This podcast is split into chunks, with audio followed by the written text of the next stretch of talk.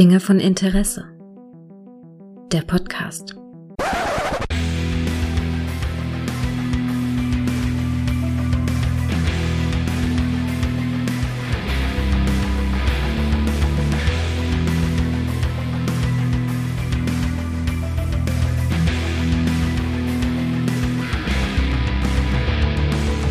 Hallo und herzlich willkommen zu einer neuen Folge von Dinge von Interesse, bei der das Crossover mit dem R-Folge-Podcast weitergeht, weil wir sind ja immer noch nicht mit den Liesel Weapon-Filmen durch und bevor wir zu alt für diesen ganzen Kram sind, müssen wir mal wieder einen weiteren Teil besprechen. Deshalb habe ich ihn hier, den lieben Clemens. Hallo Clemens. Hallo Gregor, schön wieder dabei zu sein.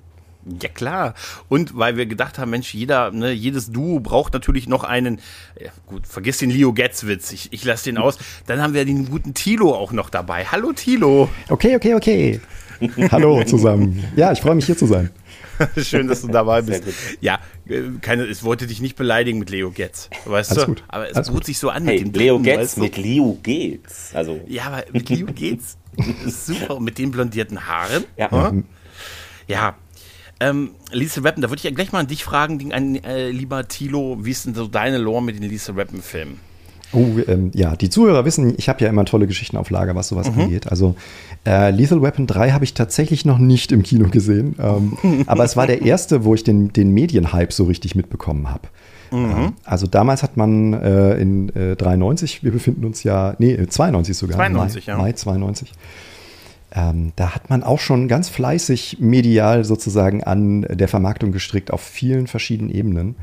Und ich erinnere mich noch gut, ich kannte die ersten beiden nur aus der Erstausstrahlung. Äh, ich glaube, bei Pro7 liefen die, ähm, teilweise auch, insbesondere der zweite war ja auch gekürzt, ähm, der ewig lange eben nicht ab 18, sondern ab 16 nur gezeigt werden durfte.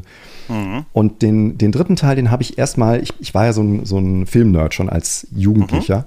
Und ich habe deswegen damals die Cinema immer gekauft. Und das, mein erster Kontakt war zu diesem Film, also zu Lethal Weapon 3, war eine, ich glaube, 20-seitige Cover-Story in der Cinema, ähm, die quasi vom Set äh, Foto, eine Fotostory irgendwie gemacht haben. wo man also, Love Story. genau, Bravo. genau, so groß, War das, ich sagen, war das die Bravo zufällig? Nee, nee, es war schon die Cinema. ähm, äh, genau, und da, da bin ich da jetzt zum ersten Mal darauf aufmerksam geworden. Und das muss wahrscheinlich ein Jahr ungefähr vorher gewesen sein. Da haben die ja immer so ein bisschen äh, vom Set berichtet und dann die Effekte gezeigt, die Explosionen ne, und, und echt coole, coole Shots. Ähm, als es eben noch kein Internet gab, musste man das äh, erstmal mit Zeitschriften machen. Und dann kam halt irgendwie so, ähm, naja, dann kam halt die ganze mediale Welle. Da gab es so ein Making-of, das habe ich gesehen, kurz als der, bevor der Film rauskam, irgendwie auf Sat 1 oder so. Und dann gab es halt diesen Song, diesen Titelsong, der halt, der halt eigens extra und besonders, äh, oder besser gesagt, es gab ja zwei Songs, die mit dem Film assoziiert werden. Das eine ist ja der jetzt Probably Me ähm, mit Sting im Vocal und dann gab es aber auch noch Runaway Train von, von und mit Elton John. Ähm, und die sind für mich, äh, trotz dessen, dass ich den Film halt damals nicht im Kino sehen konnte, sondern erst zwei, drei Jahre später, als ich ihn mir aus der ortsansässigen katholischen Bücherei ausleite, Selbstverständlich. da, äh, der ist mit mir wirklich äh, tief in meiner Seele mit diesem Franchise auch verbunden, ähm, weil er natürlich auch textmäßig ähm, dieses, dieses freundschaftswarme, familiäre Gefühl zwischen den beiden Hauptcharakteren wunderbar illustriert. Und naja, äh, Sting war natürlich zur damaligen Zeit auch schon ein Superstar, äh, auf Solopfaden schon lange unterwegs. Ähm, und wenn der sich halt hinstellt und quasi seine Dienste stimmlich und äh, kompositorisch in den Dienst von einem Film stellt, dann, dann muss die ganze Welt zuhören, glaube ich. Und ja. Aber wie großartig ist It's Problem, äh, it's, äh, problem Me, äh, oh Gott, Problem Me. Ich kann nicht aussprechen, siehst du, soweit ist es schon. Baby Problemi. ne? It's, genau. Äh, Ganz ehrlich, ich habe, als ich den Film jetzt wieder gesehen habe, habe ich mir das Intro angesehen und habe es nicht vorgesprungen.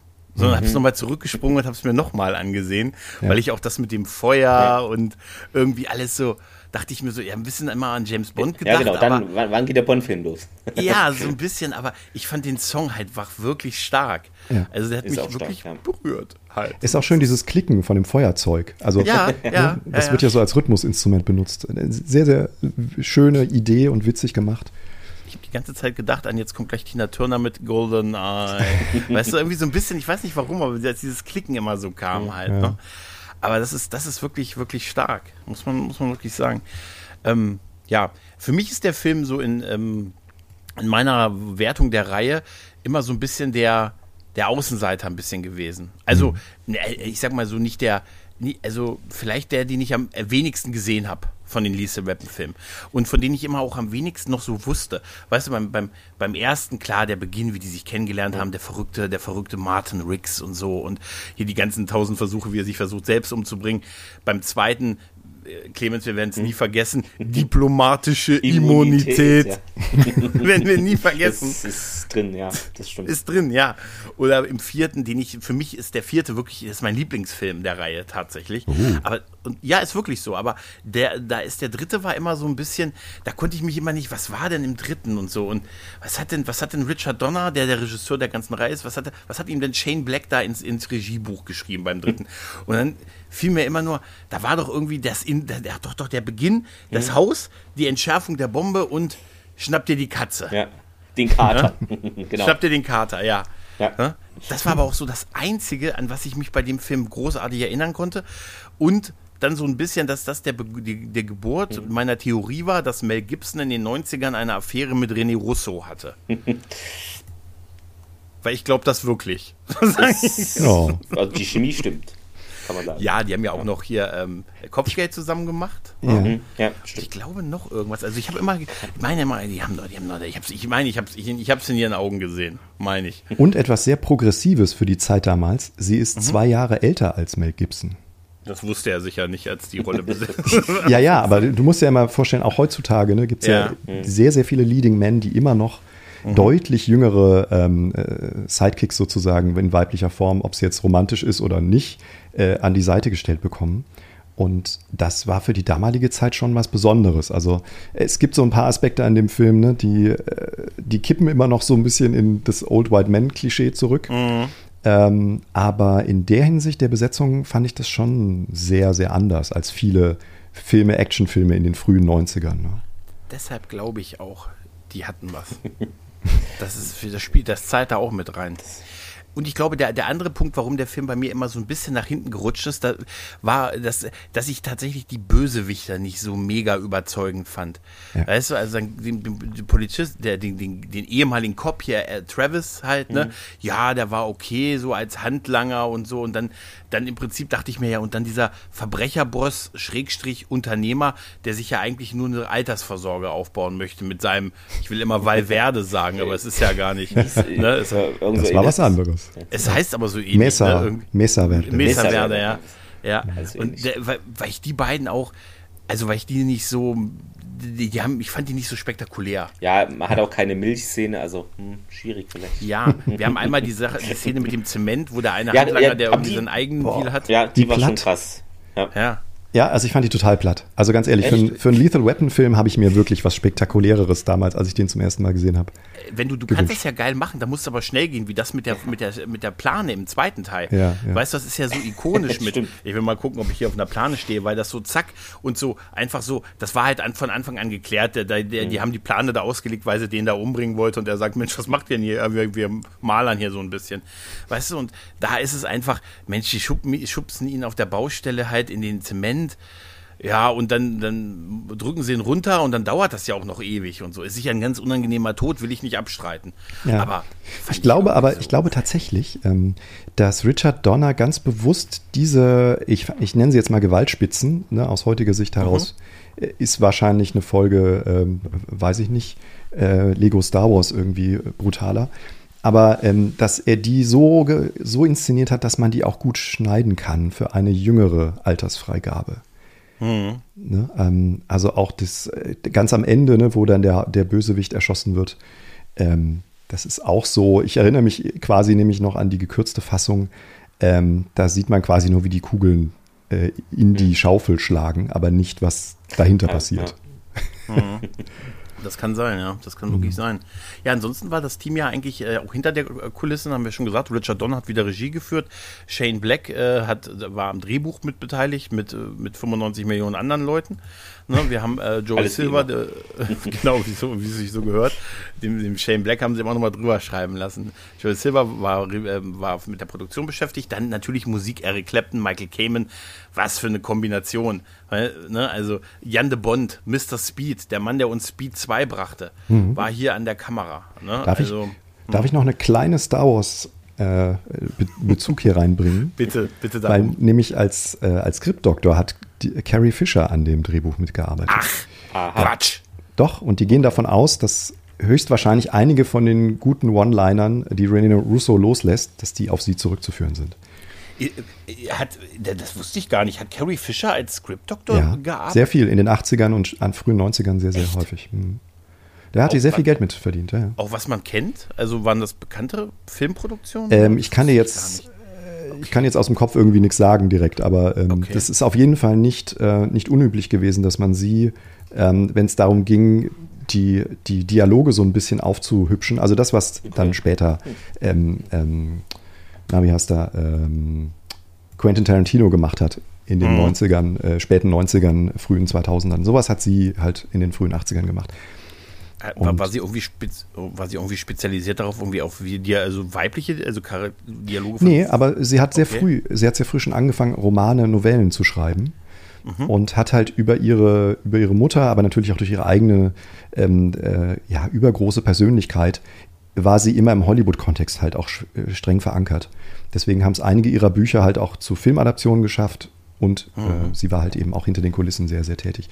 Was ich halt, was ich spannend finde zu den ganzen, zu den Drehbuchgeschichten, ähm, klar, Shane Black ist irgendwie immer da, weil der ja so die, die Charaktere aus der äh, Taufe gehoben hat, aber der Prototyp dafür irgendwie so ein bisschen. Genau. auch, ne? Das, Witzige, das Witzige daran ist, dass ähm, äh, Robert Mark Kamen, der hat irgendwie das, das Ursprungsskript äh, von Jeffrey Bohm überarbeitet. Mhm. Und dann war, war, ähm, war Richard Donner, glaube ich, nicht ganz so zufrieden damit und hat ihn dann wieder rausgeschmissen. Und äh, Jeffrey Bohm hat es dann aber auch nicht hinbekommen. Und dann haben sie denselben Autoren, also Robert Mark Kamen, nochmal engagiert.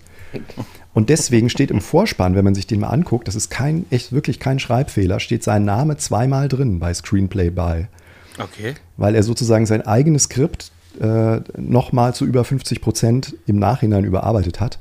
Und sobald du diese, diese Marge überschreitest, hast du Anspruch darauf, nochmal genannt zu werden. Deswegen steht. Und nochmal Kohleskrieg. Nee. Aber Genau. wer weiß. Wahrscheinlich schon, ja. Ich nicht. Das, Kann ja das sein. könnte sein. Ja. Das ist Ob das witzig, ist witzig.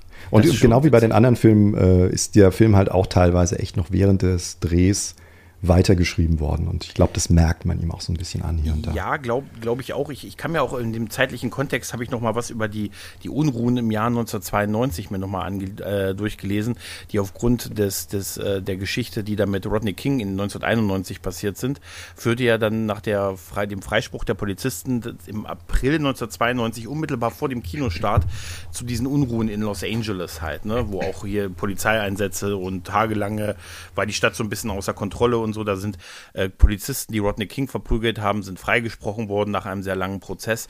Und ich dachte mir, hast du das Gefühl gehabt, dass man, glaube ich, das war ein, ein kontroverses Umfeld, in der man diesen Film rausgebracht hat, weil wir auch ja auch sehen, dass da Cops, die das Gesetz in die eigenen Hände wieder mal nehmen und auch äh, vor allen Dingen Myrto, der ja leider ein, äh, einen, einen schwarzen Jungen äh, erschießt, Daryl, der Freund seines Sohnes halt. Ne, damit, damit gehen sie sehr gut um, finde ich, in dem Film, im Rahmen, wie man da umgehen kann halt, ne, mit so etwas. Aber das, ich kann mir schon vorstellen, dass die da das ein oder andere Meeting gehabt haben, wo sie gesagt haben, hm, ist das jetzt das richtige Zeitalter? Und sollen wir wirklich Myrto am Ende noch mit der, mit der Pistole am Krankenwagen stehen lassen?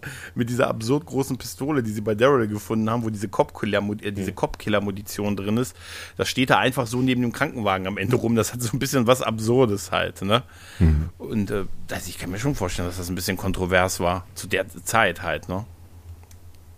Ja. Ja, also ich, ich fand die, ähm, äh, ich fand diese Szene zusammen mit noch ein, zwei anderen Szenen richtig schön, ähm, weil die, weil die dem, dem Charakter von Murtaugh halt eine unglaubliche neue Dimension auch verleihen, die wir ansonsten wenig häufig mitbekommen, weil er ist ja doch meistens immer so der Comic Relief, der so ein bisschen mit seinem Alter ne, immer kokettiert äh, und so teilweise eben auch ja wie so ein Goofy ne, in, im Alltag herumläuft und eigentlich machen sich nur alle über ihn lustig. Ne? Das wurde ja im zweiten Teil auch ziemlich auf die Spitze getrieben.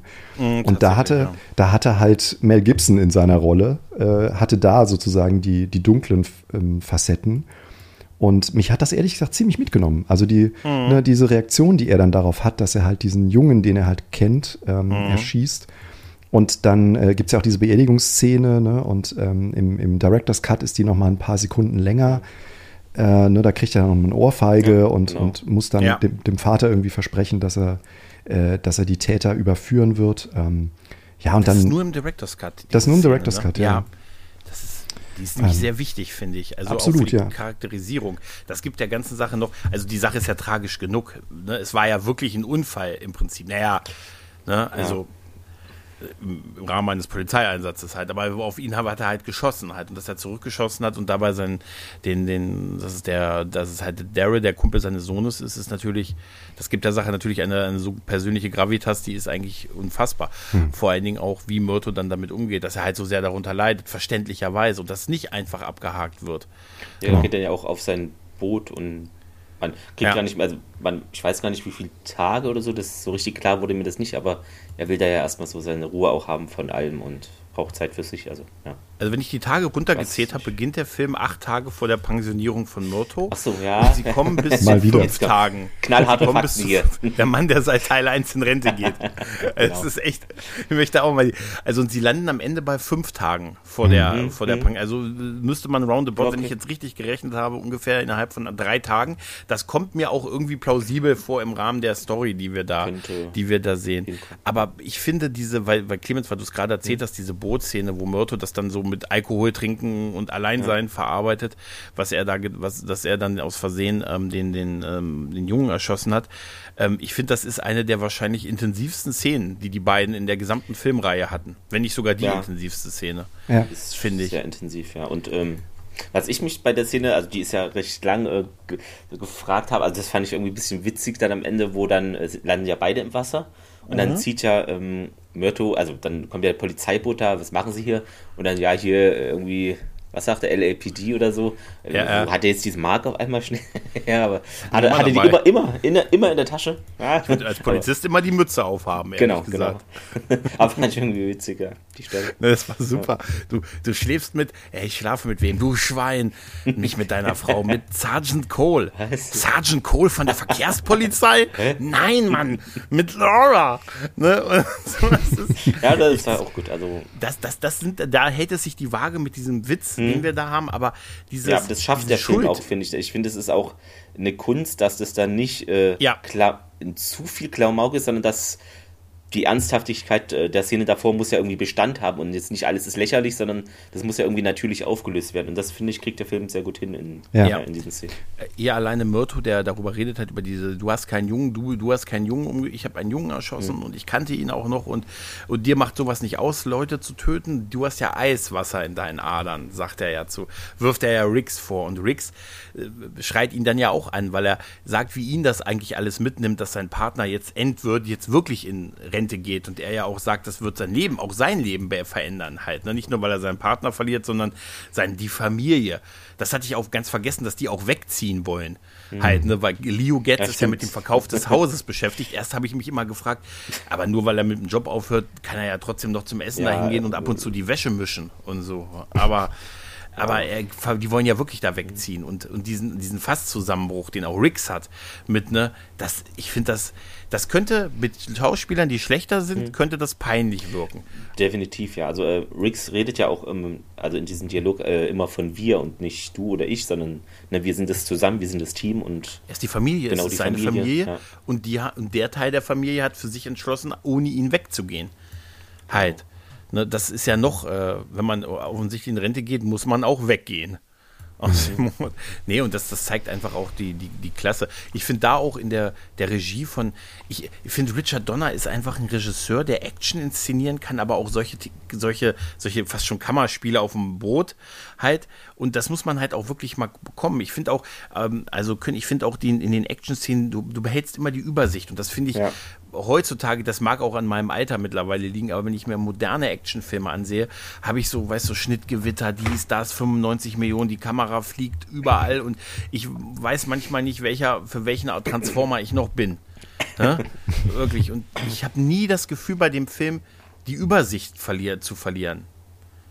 Bei den Kämpfen, beispielsweise. Ne? Und das muss man auch erstmal können. Und Jan de Bond.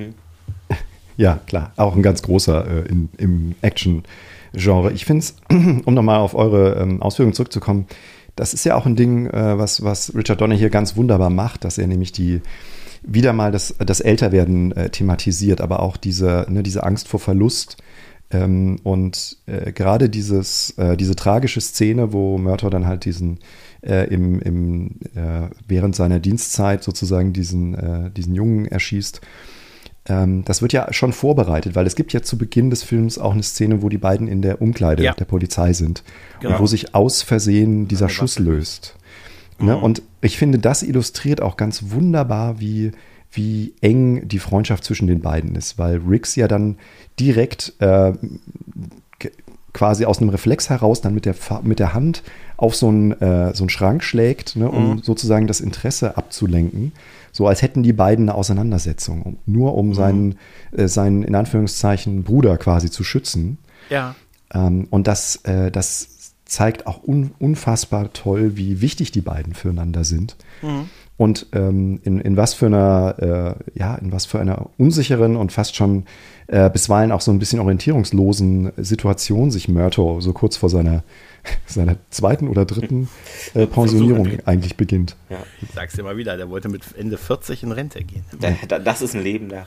Ähm, das ist ein Leben. Ja, ich finde auch, äh, wenn man genauer hinguckt äh, und äh, Standbild hat und Screenshots macht, die Bildsprache ganz interessant. Habe ich gemacht, keine Sorge. und zwar ähm, bei, äh, also als am Anfang mit einer meiner Lieblingsszenen mit der Katze. Ich finde es ich finde es einfach es, es ist genial. Ähm, da ähm, ist es ja so, äh, ihr werdet es wissen, dieses Haus äh, fliegt in die Luft, ne? Und dann kommt ja das Bombenräumkommando oder wie auch immer die heißen. Auf das sie nicht warten auf können. Auf das sie nicht warten können, genau. Ja. Und die Bildsprache ist phänomenal. Es haben wahrscheinlich alle übersehen, aber als sie in diesem, das ist ja so ein Parkhaus, ne, wo das Auto steht, drin sind mhm. noch im Gebäude Rot, blau, rot, blau. genau, einfach irgendein Kabel auswählen. Es steht, ähm, da sind ja so Parkhausschilder, no smoking etc. Und da ist auch ein Schild, to be used by authorized personnel only, violation, nee, was? Violators will be terminated. Ich finde, das passt ganz gut so, von wegen hätte man aufs Bombenräumen ne, Personal, was autorisiert ist, gewartet. Das ist so indirekt vielleicht gar nicht gewollt, aber für mich stellt sich da dieser Bezug zum Bombenräumkommando irgendwie her. Also. Total. Also überhaupt, diese ganze Intro-Szene ist einfach so faszinierend dadurch, dass sie einfach ankommen. Die kommen da an diesem Tatort an, wo diese Bombe drin sein soll. Und als erstes werden sie begrüßt mit den Worten, was wollt ihr hier? Niemand ist tot. ne? Und dann, ja, die, das, das Bombenräumkommando soll gleich kommen. Nee, wir gehen schon mal rein. Das, das dauert ja alles zu lange. Und wie, das zeigt ja noch dieses Draufgängerische, gerade von Riggs, was er noch ähm, im ersten Teil und mhm. auch im das zweiten noch hatte. Noch was er verliert ein bisschen, ein bisschen im Laufe ja, des Films. Er verliert das ein bisschen, er wird erwachsen könnte man sagen halt. Ne? Die Frau macht es dann am Ende, weißt du. Äh, aber wo sie dann da reingehen und dann mit der blau, blau, rot, wird dir das nicht total fehlen und so, ne? Äh, so sag, sag nicht diese Tür aufmachen. Nicht diese, aber das ist einfach ein, das ist so witzig. Ja, und auch, auch wo sie dann sagen, Mensch, schnapp dir den Kater, weil, weil er das Falsche durchgeschnitten hat und dieses ganze. Aber okay, äh, ich nehme rot. Aber Nein, er ist also ich finde, äh, Rix reagiert dann, also natürlich würde ich, ich würde da wahrscheinlich auch nicht so schnell reagieren, aber gefühlt guckt er dann auf diese schneller laufende Zeit, drei Sekunden, und erstarrt fast. Und dann schaltet er doch noch. Aber irgendwie reagiert er nicht so schnell wie sonst. Also man merkt es ihm an, dass er denkt, oh Mist, oh fuck. Total gut. Ich finde auch als, als Hintergrund so witzig, dass das das alte, äh, das alte äh, Bürgermeister-Hauptquartier, Bürgermeister-Hauptquartier nennt man nennt es nicht, oder? Wie nennt man das denn? Bürgermeister-Hauptquartier. Rathaus. Rathaus, Gott. Das Rathaus von Orlando. Ja, genau. ich, mir ist letztens das Wort Handy nicht eingefallen, da habe ich oh. SMS-Versendeteil gesagt. Also Rathaus von Orlando, das muss, das sollte abgerissen werden und ja. die Produktion hat das quasi mit der Sprengung übernommen und hat dann irgendwie 165.000 Dollar dazu bekommen, das ist auch geil, dass oder? sie das, dass also, sie das wegsprengen und der Typ, denn als die diese Explosion überleben, der dann der Polizist, der dann klatscht, ist der Bürgermeister. Der sagt ja, ja. Bravo, Super, ne? Bravo. genau. Richtig, Bill Frederick, ja. Echt gut. Es ist total super eigentlich. Und da geht es ja auch, und da kommt ja auch wirklich das, das Bombenräumkommando an. Und dann werden sie ja erst degradiert und so und sind dann nochmal in so, da geht es wieder so, so einen Rückschritt nach früher, sind dann nochmal als Streifenpolizisten unterwegs, so die letzten Tage, mit Hüftgürtel, den es auch für Männer gibt. Und das ist, wie die beiden, ich muss auch sagen, erst habe ich gedacht, endlich hat, hat Riggs eine vernünftige Friese Moment lang, wo, wo die auf Streife sind, wo die die Hüte tragen müssen. Da habe ich gedacht, endlich hat er eine vernünftige Frise, aber er hat ihn nur zum Zopf zusammengebunden und wie sie diesen Fußgänger dann am Mahn, weil, weil er über die Straße läuft und so. Und ich werde ihn erschießen. Motto, ich werde ihn erschießen. Und irgendwie, äh, ich glaube, Rix war oder der wusste dann nicht, wie das mit diesen Zetteln funktioniert, fand ich auch geil. Ja, so der Anfang mit den Strafzetteln, ja, ne? Strafzettel oder, ja. Moment, wie war denn das? Wie war das, das ist lange mal? her. keine Ahnung. Ich, ich falte mal aus, können Sie mal hinmachen und so. Das sind einfach so Sachen, die so super, die so super passen, auch dass sie dann auf diesen, diesen Geldüberfall bei dem Geldtransporter da stoßen. Das ist auch super, wo diese Typen mit den Geldsäcken rauskommen, der Banktyp hinterher rennt und sagt, sagen Sie mal, sind doch nicht der, der sonst immer kommt. Fallen Nee, dann, der nachdem der das alles gelaufen ist, kommt der dann raus. Das ist Ja. doch ein anderer. Hä? Ja, aber sag, wo ist denn der, der sonst immer kommt? Der, der hat Urlaub. Aber warum kommt er dann da vorne? Was für ein Zufall. Und, ja, auch, auch, und ich finde auch schon diese, diese Verfolgung, sagt auch das Werfen von Riggs mit dem, mit dem, mit diesem Schlagstock da, wo er dann äh, hier ähm, äh, macht die Tür auf und so. Ne? Das ist, ich finde, das ist eine super Action-Szene. Ist natürlich dann wieder ein bisschen, Myrto hat dann den Comic-Relief-Part halt mit der, mit der, mit der Polizistin, mit der hier, äh, ja, Straßenpolizistin, ich glaube, die macht eher so Knöllchen und sowas, ne?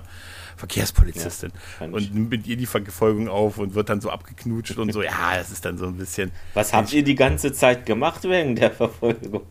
Ich habe, ich habe sechs Verstöße gegen jegliche Arten von Polizei ge äh, gesehen. Allein die Gewalt, die, die, die Merle Riggs wieder ansetzt, dass er den Typen dann vorne auf den Kühlergrill festbindet und Mhm. ihm sagt, ich würde ja deine Rechte vorlesen und du würdest sie eh nicht verstehen und ich will ja eh nichts von dir und ihm dann noch Ja. eine reinknallt. schon Sagt er, für all diese Sachen.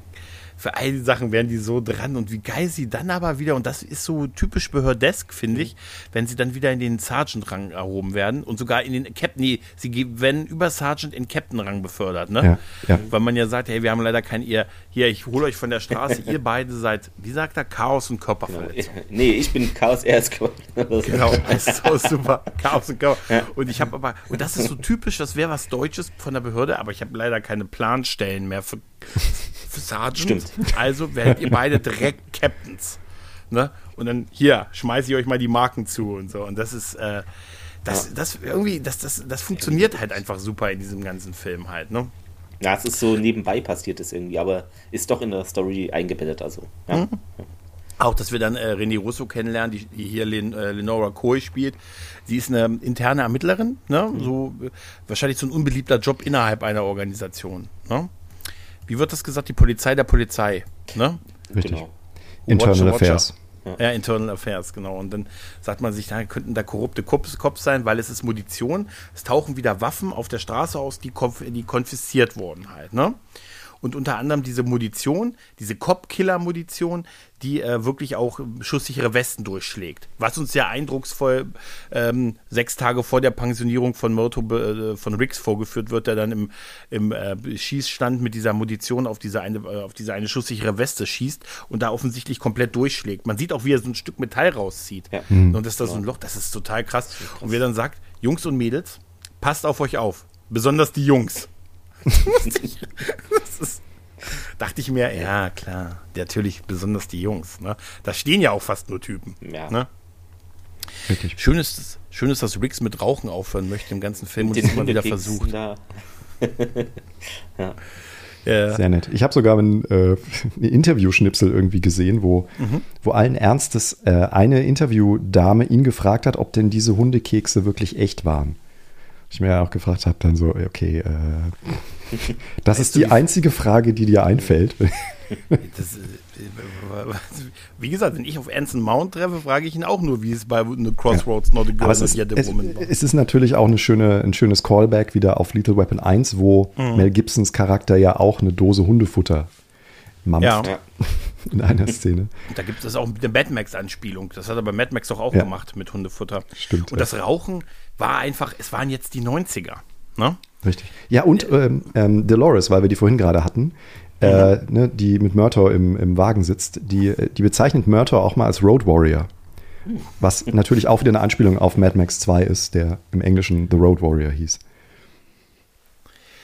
Ja, ja, das ist mir, das ist mir überhaupt nicht aufgefallen. In Deutsch sagt es nicht. Ich Ja. habe den nämlich auf, auf Deutsch gesehen. Ja, ja ähm, auf, auf jeden Fall ist ja dann, ähm, äh, sie haben mir dann die, die ich habe es mir aufgeschrieben mit, ich finde äh, den Teil mit hier die Billy Phelps. Billy Phelps, dieser Informant, der Typ, der dann geschnappt wird, den man dann ausquetscht mhm. und der wird ja von diesem Jack Travis, diesem ehemaligen Polizisten, dann erschossen. Also im, im Verhörraum quasi, Ja. damit uns schön visualisiert wird, der Typ war mal Cop und dann heißt es, wenn du einmal Cop warst, kannst du immer wieder reinkommen. Ne? Offensichtlich. Ich habe mir das aufgeschrieben mit, das ist die Billy Phelps Informantenschießerei, habe ich es mir aufgeschrieben. Ja. Weil das ist schon ein bisschen grenzwertig, ne? Das ist schon Ja. sehr, sehr Plot Alter, Convenience, ne? Also, ne, vor allen Dingen, obwohl ich es witzig fand, als der Typ, in, ich meine, der war mal Cop. Ich dachte erst, also ich habe immer das im Kopf gehabt, dass, der dass die dachten, der wäre tot, aber nein, er ist ein Cop, der mal aufgehört hat. Was ja schon verdächtig an sich ist. Niemand, der im öffentlichen Dienst ist, gehört auf. Seien wir mal ehrlich, das ist, du hast die höchste Form des Daseins erreicht. da gehst du doch nicht freiwillig raus. Aber äh, äh, wie geil er dann aber trotzdem mit diesem vermeintlichen Dienstausweis bis zu diesem Jim Phelps durchkommt. ja, nicht das ist schon Phelps. merkwürdig. Zum, zumal, wenn ich das richtig verstanden habe, äh, hat er ja auch irgendwie Dreck am Stecken gehabt. Also er hat Ja, ja, Ja, die Polizei. genau, schon. Die haben ihn rausgeschmissen. Also, raus. ja, genau. Ja, also und deshalb muss der doch irgendwie auch eine gewisse Bekanntheit. Also er, er wird ja sogar von dem Typen äh, am Einlass gesagt, können Sie uns mal den, wo er den Ausweis Mhm. zeigt, siehst du, dass er die Hand über die Hälfte des Ausweises hält. Und der Typ sagt, kannst du den mir mal ganz zeigen? Und dann dachte ich mir, ja, endlich mal jemand. Und dann, ja, reicht. Und dann geht er rein, hey, hi Billy. Ne? Und Bei Billy. er schießt ihn. Dann, aber Gott sei Dank ist ja noch eine zweite Kamera drin, weil man der Polizei nicht mehr vertraut, ne? Im Verhörraum. Na, ansonsten hätte er ja. sich einen Hut aufgesetzt, ne? Wie geil auch Das das, auch begründet. Wie geil dieses über. Es gibt eine Kamera und dann gibt es eine zweite versteckte Kamera, die Internal Affairs aufgebaut hat, Ei, von der die anderen ja nichts wissen, was auch super ist. Alles über eine Energieversorgung, was das an Strom kostet. Aber ich finde es super, wo die sich dieses Überwachungsband von dem Raum ansehen und der und der Captain, er hier Ed Murphy, der auch wieder zum, ich glaube, der hat seinen größten Part in diesem Film. Den hat er sonst nicht sein, ja. Ne? wie der sagt, Mensch, es muss einer von uns sein. Der wusste genau, wie er sich hinstellt. Da dachte ich mir, ja, mit dem Rücken zur Kamera. Also, das Schlau halt, also. hm. hätte auch ich noch rausgefunden. Der ist übrigens wie so, ein, äh, wie so ein Lucky Charm, also so ein Glücksbringer für äh, dieser Schauspieler, weil der kommt in fast jedem äh, Film von Richard Donner vor, der Steve Cahan. Echt? Das, ja, bei, bei Superman angefangen, da hatte eine ganz kleine Nebenrolle. Und äh, ja, genau. Ja, ja, und dann, aber wie gesagt, dann ist dieser ganze Part mit diesem Gangsterboss Tyrone ein, ein wirklicher Supername, wie so ein, es wäre so ein Daredevil-Gegner, so ein Batman-Gegner. So ein Batman, der Gegner der zweiten Ebene halt, ne? So ein bisschen unter Falcone oder so, weißt du? Und ja, und der, der baut sich da eigentlich, ich hatte so fast schon so ein bisschen Mitleid, der baut sich da ja irgendwie seine Luxuswohnsiedlung Mesa Verde auf, ne? Und darum geht's ja, dann, weil er möchte eine vernünftige Altersvorsorge. Was ist denn daran falsch? Das ist doch total in Ordnung, was der macht. Aber da, dann hatte ich mir auch eigentlich, da habe ich gesagt, da habe ich es nicht ganz gepasst gekriegt, was der mit dieser ganzen Sache zu tun hat. Ja? Also sie, sie klauen dann ja im Prinzip die Waffen, sie holen sich die konfiszierten Waffen auch wieder und Genau. diese Kopfkiller-Munition, um sie zu verkaufen. Ja? Und dann dachte ich mir, deshalb haben sie auch einen ehemaligen Cop, der ihnen dabei hilft. Genau, die Dann dachte ich mir, Connection. Was ist denn das, wenn du, wenn du einerseits schon so ein richtig geiles in Los Angeles, so ein Wohngebiet baust, das wirst du doch auch los. Ich meine, das ist eine perfekte Lage. Damit wirst du doch reich. Und ist dann die Idee auf der anderen Seite mit meinem alter Ego die örtliche Polizei zu beklauen, ein wirklich guter Plan. Nein, jetzt mal ohne Scheiß. Ja, also wo würdest du denn? Ich habe das, ich habe das wirklich, dachte mir, ja, Ja, ich verstehe das, aber ich verstehe die. Ich dachte mir, ich würde mich doch wirklich auf den legalen Teil seines Geschäfts zurückziehen. Ist vielleicht zu langweilig. Ja, oder? Also weiß. find Da fehlt der Kick, genau. Genau, irgendwie. Ja. Ja. Nur Immobilien ist halt auch irgendwie Es ist, es ist so ein bisschen Verträge wie, unterschreiben. Und, es ist so ein bisschen wie äh, hier ähm, äh, bei, bei Breaking Bad, wie, ähm, oh Gott, jetzt weiß ich, das, siehst du, soweit ist es schon, jetzt habe ich vergessen, äh, Los Pollos Hermanos, Gus Fring, der auch einfach reich wäre, wenn er sich Ja. wirklich nur auf den Vertrieb seiner Hühnchen konzentriert hätte. Weißt du? Also, da vergeht hätte doch der auch- Tag nicht, wenn du da. Der hätte auch mit dem legalen Teil seines Geschäfts, Ja, das sagt okay. er sogar in einer Folge. Ich wäre auch reich mit dem nur legalen Teil meines Geschäfts. Weißt du? Und da, das hat mich so ein bisschen dran erinnert. Aber ja, die werden uns halt so ein bisschen auch, als sie sind jetzt die Bösewichter, aber wir haben ja schon über diese Szene geredet, wo sie diesen einen Typen, der auch ein bisschen Geld nebenbei noch machen wollte, äh, und halt die Munition hier irgendwie an die, an die, an die Jugendgangs und an die, an, an, an Kinder halt verkauft. Ich glaube, das, das ist ja die Verbindung, glaube ich, ne? dass diese Waffen halt Ja. auch äh, an Schulen landen und so halt. Ne? Ich glaube halt einfach, sie brauchten auch die Verbindung, also rein vom Skript her, äh, mit Leo Getz, ne, dass der Mhm. in dem Film wieder irgendeinen Sinn ergibt.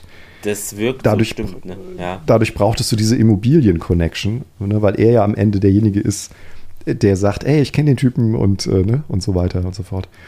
Ja, aber Leo Getz ist außer blond, hat er und äh, am Ende diese, diese Connections, aber er ist ein bisschen chronisch unterbesetzt, Mhm. diese, also un, untereingesetzt in diesem Film, finde ich. Ja, aber man merkt, dass sie hier bereits schon, ähm, was wir ja jetzt auch schon deutlich unterstrichen haben, eigentlich den, den familiären und den zwischenmenschlichen Aspekt äh, der Figuren immer weiter nach vorne stellen und alles andere, unter anderem halt eben auch diesen etwas blassen äh, Gegenspieler, ähm, dafür auch opfern. Ne? Also, Ist dann eher sekundär so. Ja. mh, genau. Ja, ja.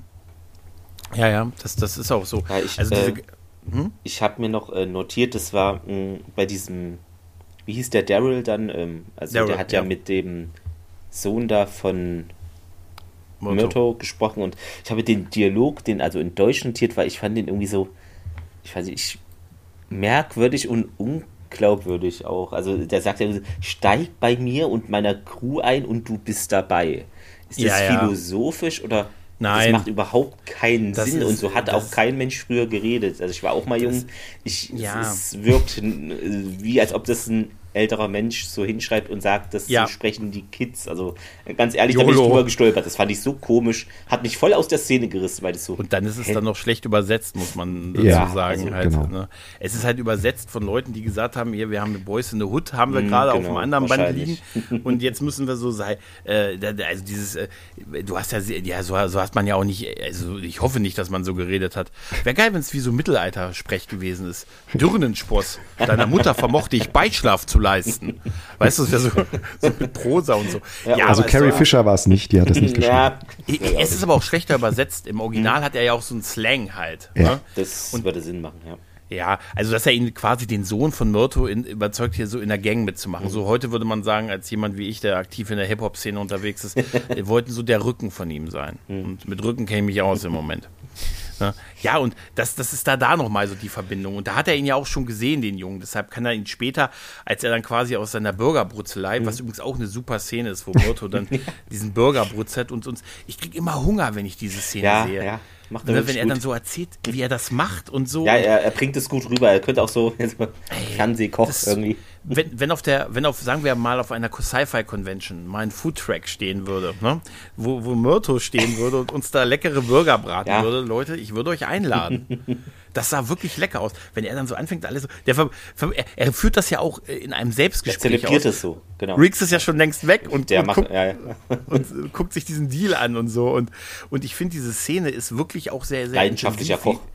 Ja, wie, wie, wie Riggs da niedergeschlagen wird und dann so zwischen diesen Dixie-Klos liegt und so und dann Myrto ihn dann wegziehen muss und dann ist alles so staubig und äh, alles so vom Staub. Es ist unübersichtlich halt durch diese, diese Dixie-Klos, durch den, das aufgewübel, wir- den aufgewübelten Sand und so. Und ich finde, das macht es sehr intensiv, weil man wirklich zum Teil nicht siehst. Dann siehst du nur den Arm aus diesem Dixie-Klo, der rausschießt mit einer Pistole und dann hatten sie vorher ja dieses mit der Kopfkiller-Munition ist unterwegs und so. Und die, wir haben hier nur Dixie-Klos, hinter denen wir uns verstecken können. Ja, ist. Das ist doch kein Zufall, dass sie da das mit Dixie-Klos gemacht haben, als nicht ernstzunehmenden Schutz, oder?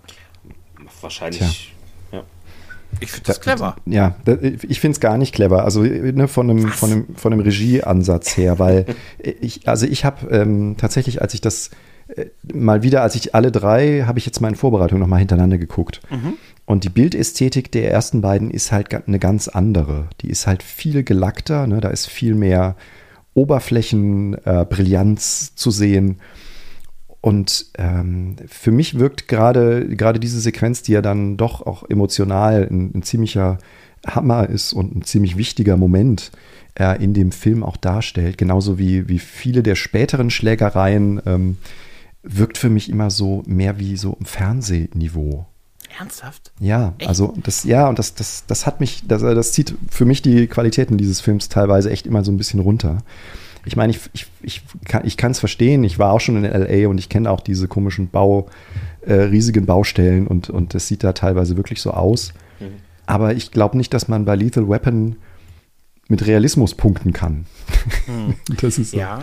Also was, was mir halt, äh, also was mir da halt gefallen hat, war, dass ich auf der, dass ich es, ich fand es unübersichtlich, ich fand das Aufwirbeln dieses Staubes, was es noch schwieriger gemacht hat, das einzuschätzen, wer der Gegner ist, war plausibel für diese Umgebung, in der sie da waren. Auch die Dixie-Klos waren plausibel, kombiniert dazu, dass ja wir im Kopf haben, dass diese Cop-Killer-Munition da ist, die alles durchschlägt. Mhm. Und dann ist so ein Dixie-Klo halt nicht die beste, nicht der beste Schutz, was die Sache nochmal zusätzlich eine, eine Dramatik gibt.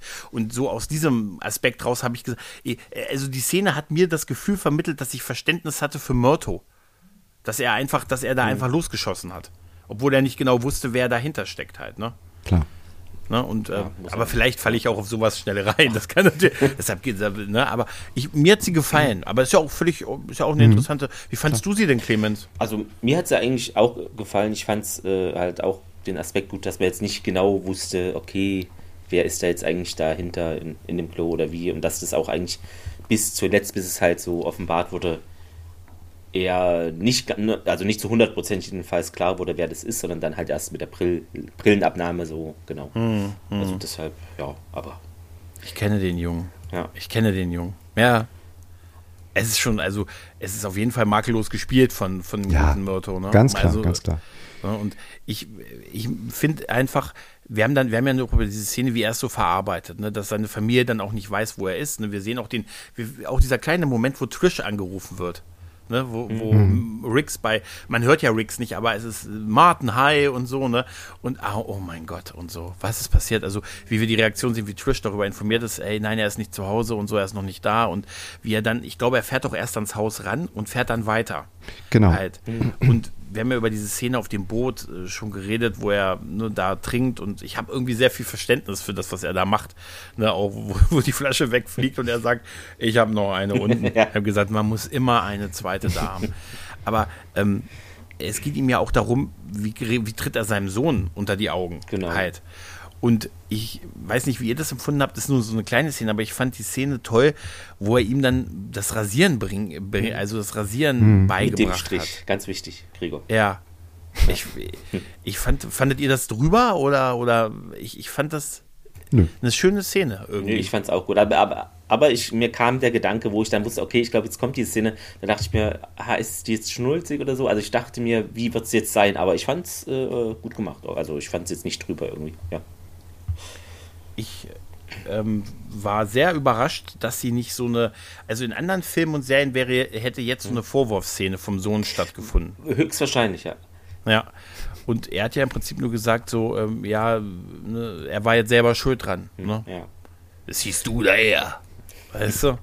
Ja, und, ja erstaunlich aber, erwachsen ja. ne, für so einen ja. Teenager. Ähm, vielleicht auch ein bisschen zu klug. Ne? Man hat ja in Hollywood oder in vielen Serien auch immer so den Eindruck, naja, die sind, verhalten sich alle ein bisschen zu erwachsen, auch wenn sie erst 13 sind oder so. Mhm, äh, ich erinnere da immer gerne an Dawson's Creek zum Beispiel, wo man mit Hallo, elf, wo man mit elf, zwölf schon Diskussionen führt, die äh, selbst, äh, keine Ahnung, 28-Jährige noch nicht führen können.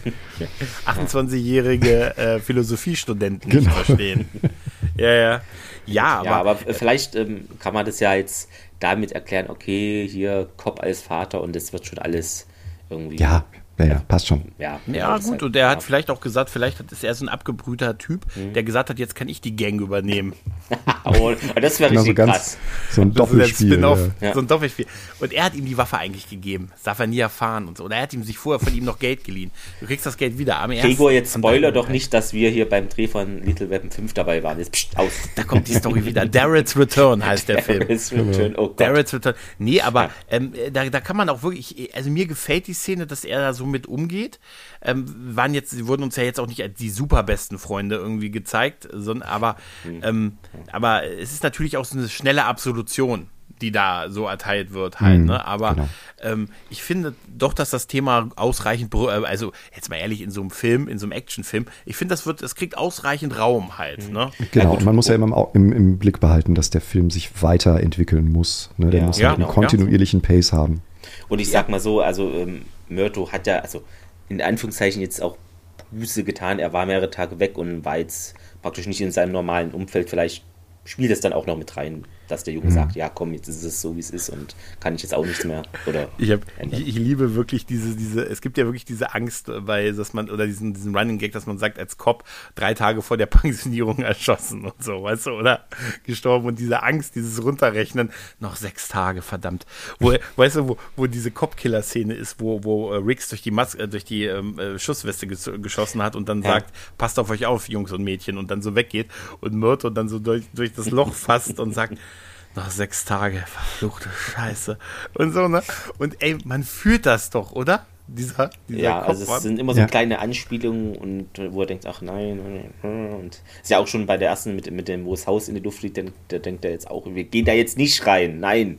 Ja, ja. Also. diese ganzen Anspielungen an den, äh, an den zweiten Teil, auch an die Zerstörung des Hauses, super wäre bei Leo, der dann immer, wenn er Leuten das Haus zeigt und sagt, ja, hier ist ein Auto reingefahren. ne? Ich bring ihn um. hier ist ein Auto reingefahren. Was Top-Makler. Womit, ja. Womit ich früher immer so ein bisschen rumgehadert habe, war äh, Lenora am Anfang. Äh, äh, also früher mal, so dass ich mir gesagt habe, oh, irgendwie so ein bisschen, ja, so ein, so ein Wolf wie Martin Riggs, den legst du nicht an die Kette. Ne? Aber äh, dadurch, dass die beiden sich auch so, weißt du, er vertraut ihr erst nicht, Internal Affairs mhm. und so, und dann haben die ja diesen, dann, dann lenken sie gemeinsam einen Hund ab, den sie ja. dann kurz darauf adoptieren. ne? Das ist auch, das ist, auch so, das ist ein Ding zwischen Männern, kannst du mal kurz bitte. Das ist so ein Ding, das ist so geil. Das ist so ein Ding, das ist so ein Ding ja. zwischen Männern. Weißt du, ne? Und äh, auch, auch wo, wo er dann sieht, dass sie kämpfen kann ne, dass ja. sie ordentlich kämpfen kann. Und man muss sagen, äh, hier, also ich, ich liebe diese Szene, wo, wo sie sich später in der Garage mit den Typen da prügelt und Rix und Myrto im Hintergrund stehen und Rix, äh, wo die beiden sich schon erkannt hatten vorher, und Rix zu Myrto nur sagt, guck an, wie wunderschön. Und gleich, das ist ein Dropkick, das ist ein Dropkick. Und Myrto sagt, wollen wir ihr nicht helfen? Lass sie, lass sie. Und dann Rix, Myrto, ich, ich helfe ihr jetzt. Und Rix, diesen einen Typen, den er niedergeschlagen hat, unterm Arm hat quasi und sagt, oh, guck sie dir an. Ja, sie ist prachtvoll. Prachtvoll. Ja, und, ähm, und so. das Coole ist ja auch, dass sie dann irgendwie äh, Riggs fragt, ja, ist bei dir alles okay? Und da ist ja überhaupt nicht so, ja, ja, alles okay. Ja, das ist, so, ja, ja. so eine coole Frage, weil sie vermöbelt da irgendwie fünf Leute. Ist bei dir alles okay? Und da passiert halt gar nichts. Das ist äh, auch ein netter, nette ja, Sache einfach. Ja. Total super, total toll. Auch diese Szene, wenn die dann so ein bisschen Vertrauen fassen und dann sich ähm, hier, äh, sie in seine, seine Wunden, ich wollte jetzt gerade sagen, seine Wunden leckt, hm. ähm, sondern seine Wunden versorgt halt. Äh, ihr habt doch erkannt, aus welchem Film diese Szene ist, die wir dann sehen, bevor die beiden sich erkennen, wo sie sich gegenseitig ihre Wunden gezeigt haben. Hm. Der weiße Wo ist das her? Der weiße Hai natürlich. Ne? Und fast alle Wunden, die Myrto aufzählt, äh, Rix aufzählt, sind aus dem zweiten Teil. Da hat er wirklich ganz groß gelitten. Hier der Durchschuss hier, ja, ne? da.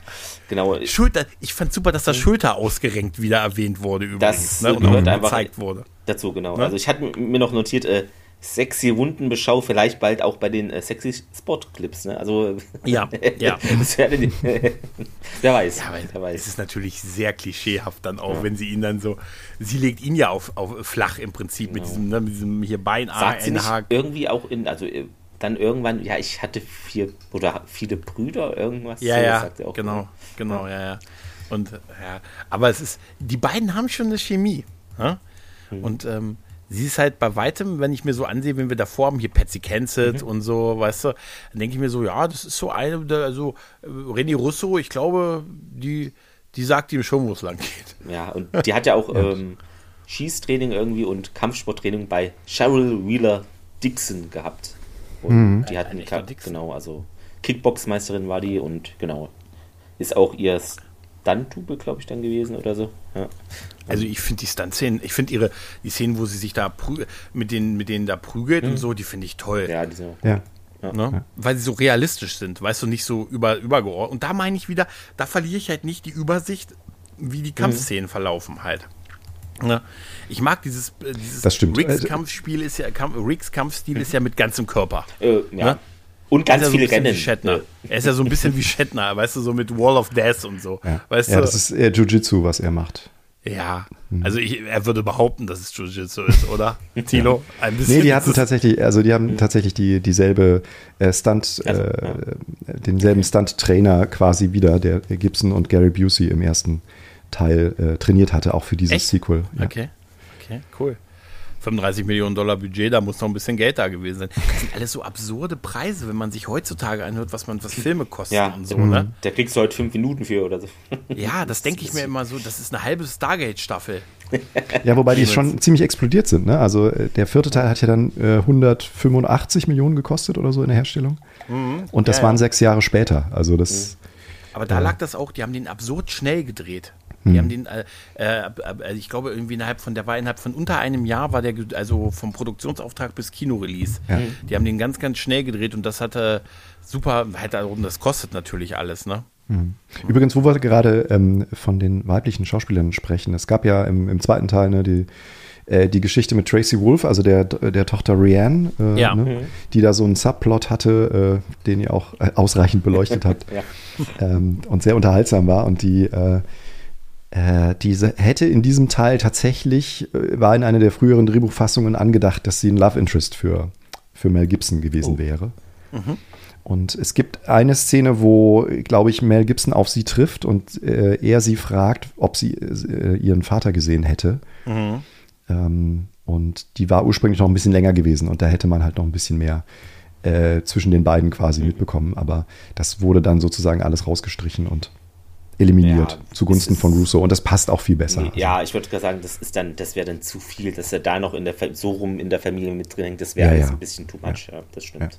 Übrigens, den, äh, auch hier wieder, ne, die, dass, dass Riggs quasi ähm, Familienmitglied ist, haben wir noch gar nicht angesprochen, aber zu, ziemlich zu Beginn des Films gibt es ja diese Szene, wo er auftaucht bei den Murtaurs und äh, sie alle auf die, äh, auf die Wange küsst, ne? Und am Ende küsst er halt auch küsst er halt auch Murtaugh auf die, auf die Lippen, das fand ich besonders schön. Das ist voll süß, Äh, oder? genau, weil es so, weil's so ganz unschuldig und ganz spontan, fast schon wie improvisiert auch rüberkommt. Er hat auch seinen Platz, ne? Genau, Ja, und sie machen, so ein- sie, sie ja. spielen es halt nicht als, als homophoben Gag oder so.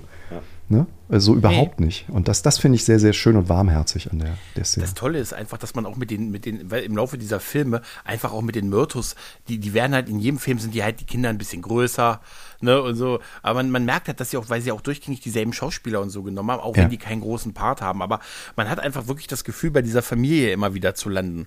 Und das ist auch sehr, sehr selten. Ne? Ich finde, wie gesagt, diesen kleinen Moment, wo Trish angerufen wird, finde ich, finde ich stark.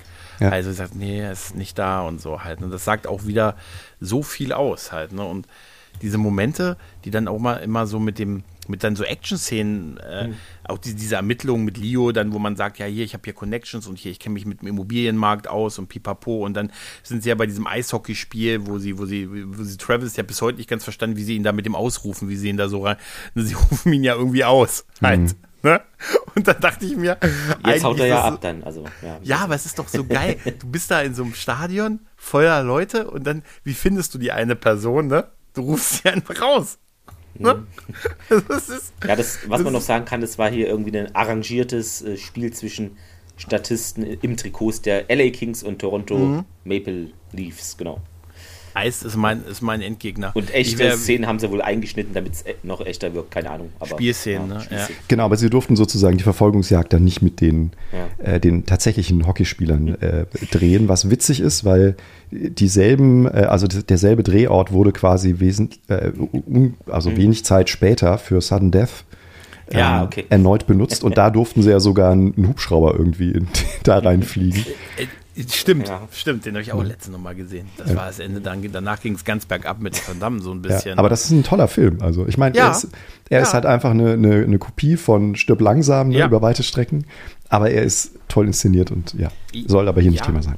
Ja, ja, aber nee, das ist, das ist so. Aber ich finde auch diese Szene, ich finde es super, wenn die versuchen, hinter ihm herzukommen und über dieses Eis laufen und erstmal auf der Stelle laufen. Und Mhm. Ja. du siehst einfach wirklich, wie, wie, ey, es ist halt furchtbar Eis und so, weißt du, also irgendwie, und auch, auch als Leo da vermeintlich, also wo das Leo angeschossen Mir ist. ist kalt. Ne? Du liegst Mir ist auf kalt und ich, ja, ich, ich, Ich spüre meine Beine Ja. nicht ich spüre mehr. meine Beine nicht mehr. Ich verlasse. Wie, wie Myrto aber auch bei Ah, ihm bleibt und ihn beruhigt. Weißt du, und meistens würden die ja dann beide hinter denen herlaufen, aber Myrto hat sich so abgefunden mit, er ist der langsamere von den beiden. Ja. Ne? Und wie er bei, bei Leo bleibt und sagt, geil, du wirst es schaffen. Lass mich nicht, ne? es, ist, es wird kalt und dunkel und ich spüre meine Beine nicht mehr. Du liegst auf Eis. Ah. Ich finde es auch super, wo, wo, wo Martin raus, also wo Riggs rausrennt aus von dem Eisfeld, an diesen Spielern vorbei und die sagen, der ist da hinten lang. Ne, und er einfach nur so, hinterher dann diesen Gang reinrennt und sagt, oh, da wäre ich auch nicht bis zum Ende gelaufen. Und dann hat er nur gesagt, da hat das ja, hat das ja, da haben sie ihn ja verloren. Aber nichtsdestotrotz ist das halt so, weil es so ein großes Setting ist mit diesem Eisspiel, äh, diesem äh, Eishockeyspiel und so. Und das ist schon äh, einfach auch eine cool inszenierte Szene halt. Mhm. Ne? Ähm, was ich auch interessant fand, es gab ja dann mh, auch diese dieser, wo dieser U-Bahn-Abschnitt oder was das war neu gebaut wurde, diese Verfolgungsjagd äh, mit den Polizisten und auch wo Mit dem Rookie, ne? Ja, und, und dieser neue Cop da, Edwards hieß er, glaube ich, der Ja. fragt irgendwie so, hä? L.A. hat eine U-Bahn und Rick so, ja, hier, wo lebst du denn, Kleine? Lies mal was anderes als Comics. So, höre ich da indirekte Kritik an der Polizeiausbildung in, in den USA oder ist das... Aber halt so, hä? Lesen die da wirklich nur Comics? Wir werden es nie erfahren. Also, Die Aber essen in Donuts und lesen Comics. ach es gibt so, in okay. LA eine U-Bahn, jetzt mal blöde gefragt, oder? Das ist jetzt wirklich so, ne? Aber ich habe tatsächlich, ich habe, äh, es stimmt schon, ich habe LA, wenn ich an LA denke, denke ich immer an äh, hier so Highways und, und hier Route, also Route 66, Gott. Aber ich denke Ja, halt an ja, so Autos auf Autos Straßen. und- aber tatsächlich nicht an die U-Bahn, wenn ich an LA denke, so filmisch gesehen halt, ne? Und äh, ich fand die Frage irgendwie witzig. Dieser Rookie ist ja auch so ein bisschen, den sehen wir ja auch so ein paar Mal im Hintergrund Ja. stehen und dann ist er der ja, als dann, es wird ja der, der Captain wird ja, wird ja dann gekidnappt, ne, um an die, um an die Munition und die Waffen ranzukommen und äh, dann haben, haben sie den Rookie noch mit dabei. Der, der ist einfach so, das ist so ein typisches Redshirt, der Typ. Ja, ne? das... ne? Der auch noch Geburtstag hat. Ah, der wird ja. an seinem Geburtstag erschossen. Weißt du? Das ist, ey, er hatte noch drei Tage bis zu seinem Geburtstag. Ne? Das ist so. Aber also ehrlich gesagt, das hier mit dem, äh, mit dem, mit dem, äh, mit dem Rookie, das ging mir so gar nicht nahe, ehrlich gesagt. Weißt du, ich habe mir gedacht, als die da runtergegangen sind, ey, ich will Riggs und Myrto sehen und ich komme mit Leora total gut klar noch. Aber echt, also, Ja. das ist mir jetzt, da muss einer, weißt du, das ist auch blöd, wenn du dann der Typ bist, weißt du? Hey, ich habe hier nicht meinen Namen. Nee, nee, alles Gute, für dich wird das, mach dir keine Sorgen. Mach Genau. dir keine Sorgen. Wir melden uns. du? Wir melden uns bei dir. Wir melden uns bei dir. Ja, aber ja, ich, das stimmt also so, wenn du es so erwähnst, so richtig eingebunden war der nicht. Das, ja, hätte man vielleicht irgendwie noch. Eleganter machen Ele können. genau, das Ja, ist das ja, richtige ja. Wort, weil das wirkt wirklich so, jetzt ist er halt weg und okay, krasse Szene, aber so richtig drin war er nicht. Das, ne, das stimmt Nee. schon, ja. Aber davor hatte Leo noch diese, Leo hatte den, den Satz, den ich, den ich einfach den ganzen Film versucht habe zu brüllen, wenn ich an diese Haare von Rix, wo ich echt froh bin, dass der langsam, in den, äh, ich bin froh, wenn er den Mel Gibson Haarschnitt dann im vierten Teil trägt, weil er sagt sogar Leo zu ihm irgendwann, schneid dir die Haare, dann hörst du besser. Ne? Das ist mir gut, dieses wilde Ding, das ist einfach so 80er. Ich weiß, es dauert immer lange, bis ein, ein Jahrzehnt strahlt ja immer noch ein, zwei Jahre ins nächste aus, halt, ne?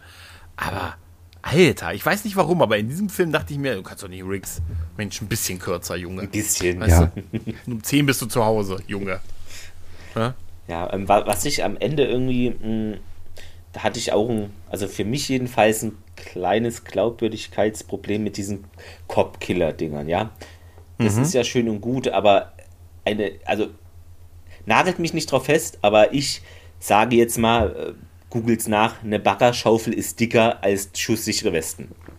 Einfach mal so in den Raum gestellt. Da glaube ich Dingen- nicht, dass das durchdrungen wird zu 100 Prozent. Vor, vor allen Dingen nicht in einer geraden Flugbahn. Ja, also das fand ich ein bisschen. hm, Also normalerweise werden die Projektile ja dann abgelenkt in unterschiedliche Richtungen oder ne, weil sie halt nicht wie Butter sozusagen da durchgehen. Aber für den Zweck dieses Films muss man das einfach akzeptieren, Ja. dass sie das tun. Ja. Aber es ist, es ist schon ein bisschen ja, über, das ist sehr, sehr, traurig. einfach. Ja. Ja. Ich wollte noch über die, äh, auf dem Highway ist die Hölle los Szene noch kurz reden. Bei dieser Verfolgungsjagd. Sie kommen ja dann aus der U-Bahn. Ne? Aus der U-Bahn landen sie dann ja endlich da, wie ich LA kenne. Ne? Genau. Äh, ne? Freeway oder Wo dann Seitenstraße. Freeway komische oder ja, Seitenstraße. Schienenauto-Ding auf einmal die Schienen einfährt. Habe ich in, noch nirgendwo in keinem Film oder Serie gesehen. nee. Das gibt es wirklich nur in diesem Film, glaube ich. ich hab's Hab vorhin, ich noch nie gesehen. Das Amen, Magic, Clemens. oder? Amen, Das als ich es vorhin Hä? gesehen habe, dachte ich mir erst, ja, okay, das Auto fährt halt und dann habe ich ja, ja, das Auto ist ja auf den Schienen. Ja. Das wird ja, und dann, aber das ist Hab ich- wahrscheinlich wirklich so ein Schienenfahrzeug. Wahrscheinlich, aber habe ich noch nirgendwo gesehen. Sowas. Ich auch nicht. Echt- aber ich fand krass. es total lustig, dass das so eingeht und Ja. dann sofort auf der Straße Einfach so ist zu weiterfährt. fahren. Auch, auch ganz ehrlich, diese. Szene, ey, ganz ehrlich, wie Martin durch diesen U-Bahn-Schacht läuft, das ist so geil. Wie er dann auf die U-Bahn natürlich, wo, wo springt er bei der U-Bahn an vorne? Ne? Damit damit er gleich vorne genau. mit dabei ist, als sie hinterherfahren halt. Ne? Ja. Sitzt dann, und das sieht, ich finde, das ist so ein schöner handgemachter Effekt, wie er Mhm. da vorne hängt. Ne? Also denke ich mir so, der arme Mel Gibson, Alter. Das ist, ich, ich finde das trotzdem irgendwie geil. Und wo er dann das, wo er dann von den Polizisten das Motorrad konfisziert, was wirklich aussieht wie äh, von, von Chips übrig. Mhm. Stimmt, ja. Hatte ich gar Ja. nicht dran gedacht, aber du hast recht, ja. Ja, ja, er hat doch, er sagt dann noch, hier, ich bin Polizist. Hey, lassen Sie meine Maschine los, keine Sorge, ich bin auch Polizist. Sagen Sie mal in der Zentrale Bescheid. Alles klar. Dann, dann geht der Typ zur Seite und ich habe gedacht, wie? Sein Funkgerät ist doch auf der Maschine, oder? Ja. Also jetzt mal, aber egal, egal. Aber diese Szene, wo Riggs dann auf dieser Maschine fährt und ich muss jedes Mal lachen, wenn diese Szene kommt, wo er aus dem Nebel rausfährt. Ja, ja, ja. Wo, wo du weißt, wo, der, wo er in so einer Slow-Mo-Szene ist, damit man auch ja sieht, dass da Mel Gibson drauf sitzt halt, ne? Und weil, weil seine Haare, wir sind wieder bei dem Thema so zurückgewehen und Das so. war auch im Trailer drin. Das war Ey. eine der, der Promo-Shots, die überall liefen. Ja. das ist der Money-Shot irgendwie so Genau. ein bisschen, ne? Ja. Und umso witziger ist es, dass er dann die Maschine einfach so äh, ja, wegschlittern lässt. Ja, ja. ja, ja. Genau. Sie also, rutscht, weil die nicht fertig gebaute Ich mein- Teilstück des Freeways, wo Ja. zwei Jahre später Busse drüber springen werden. ne? ne? Ja. Habe ich mir gedacht. Mensch, da, hab ich, da hat Jan de Bond sicher gedacht, als er es gedreht hat, Mensch, was könnte man denn da noch rüberwerfen? Hm, hm.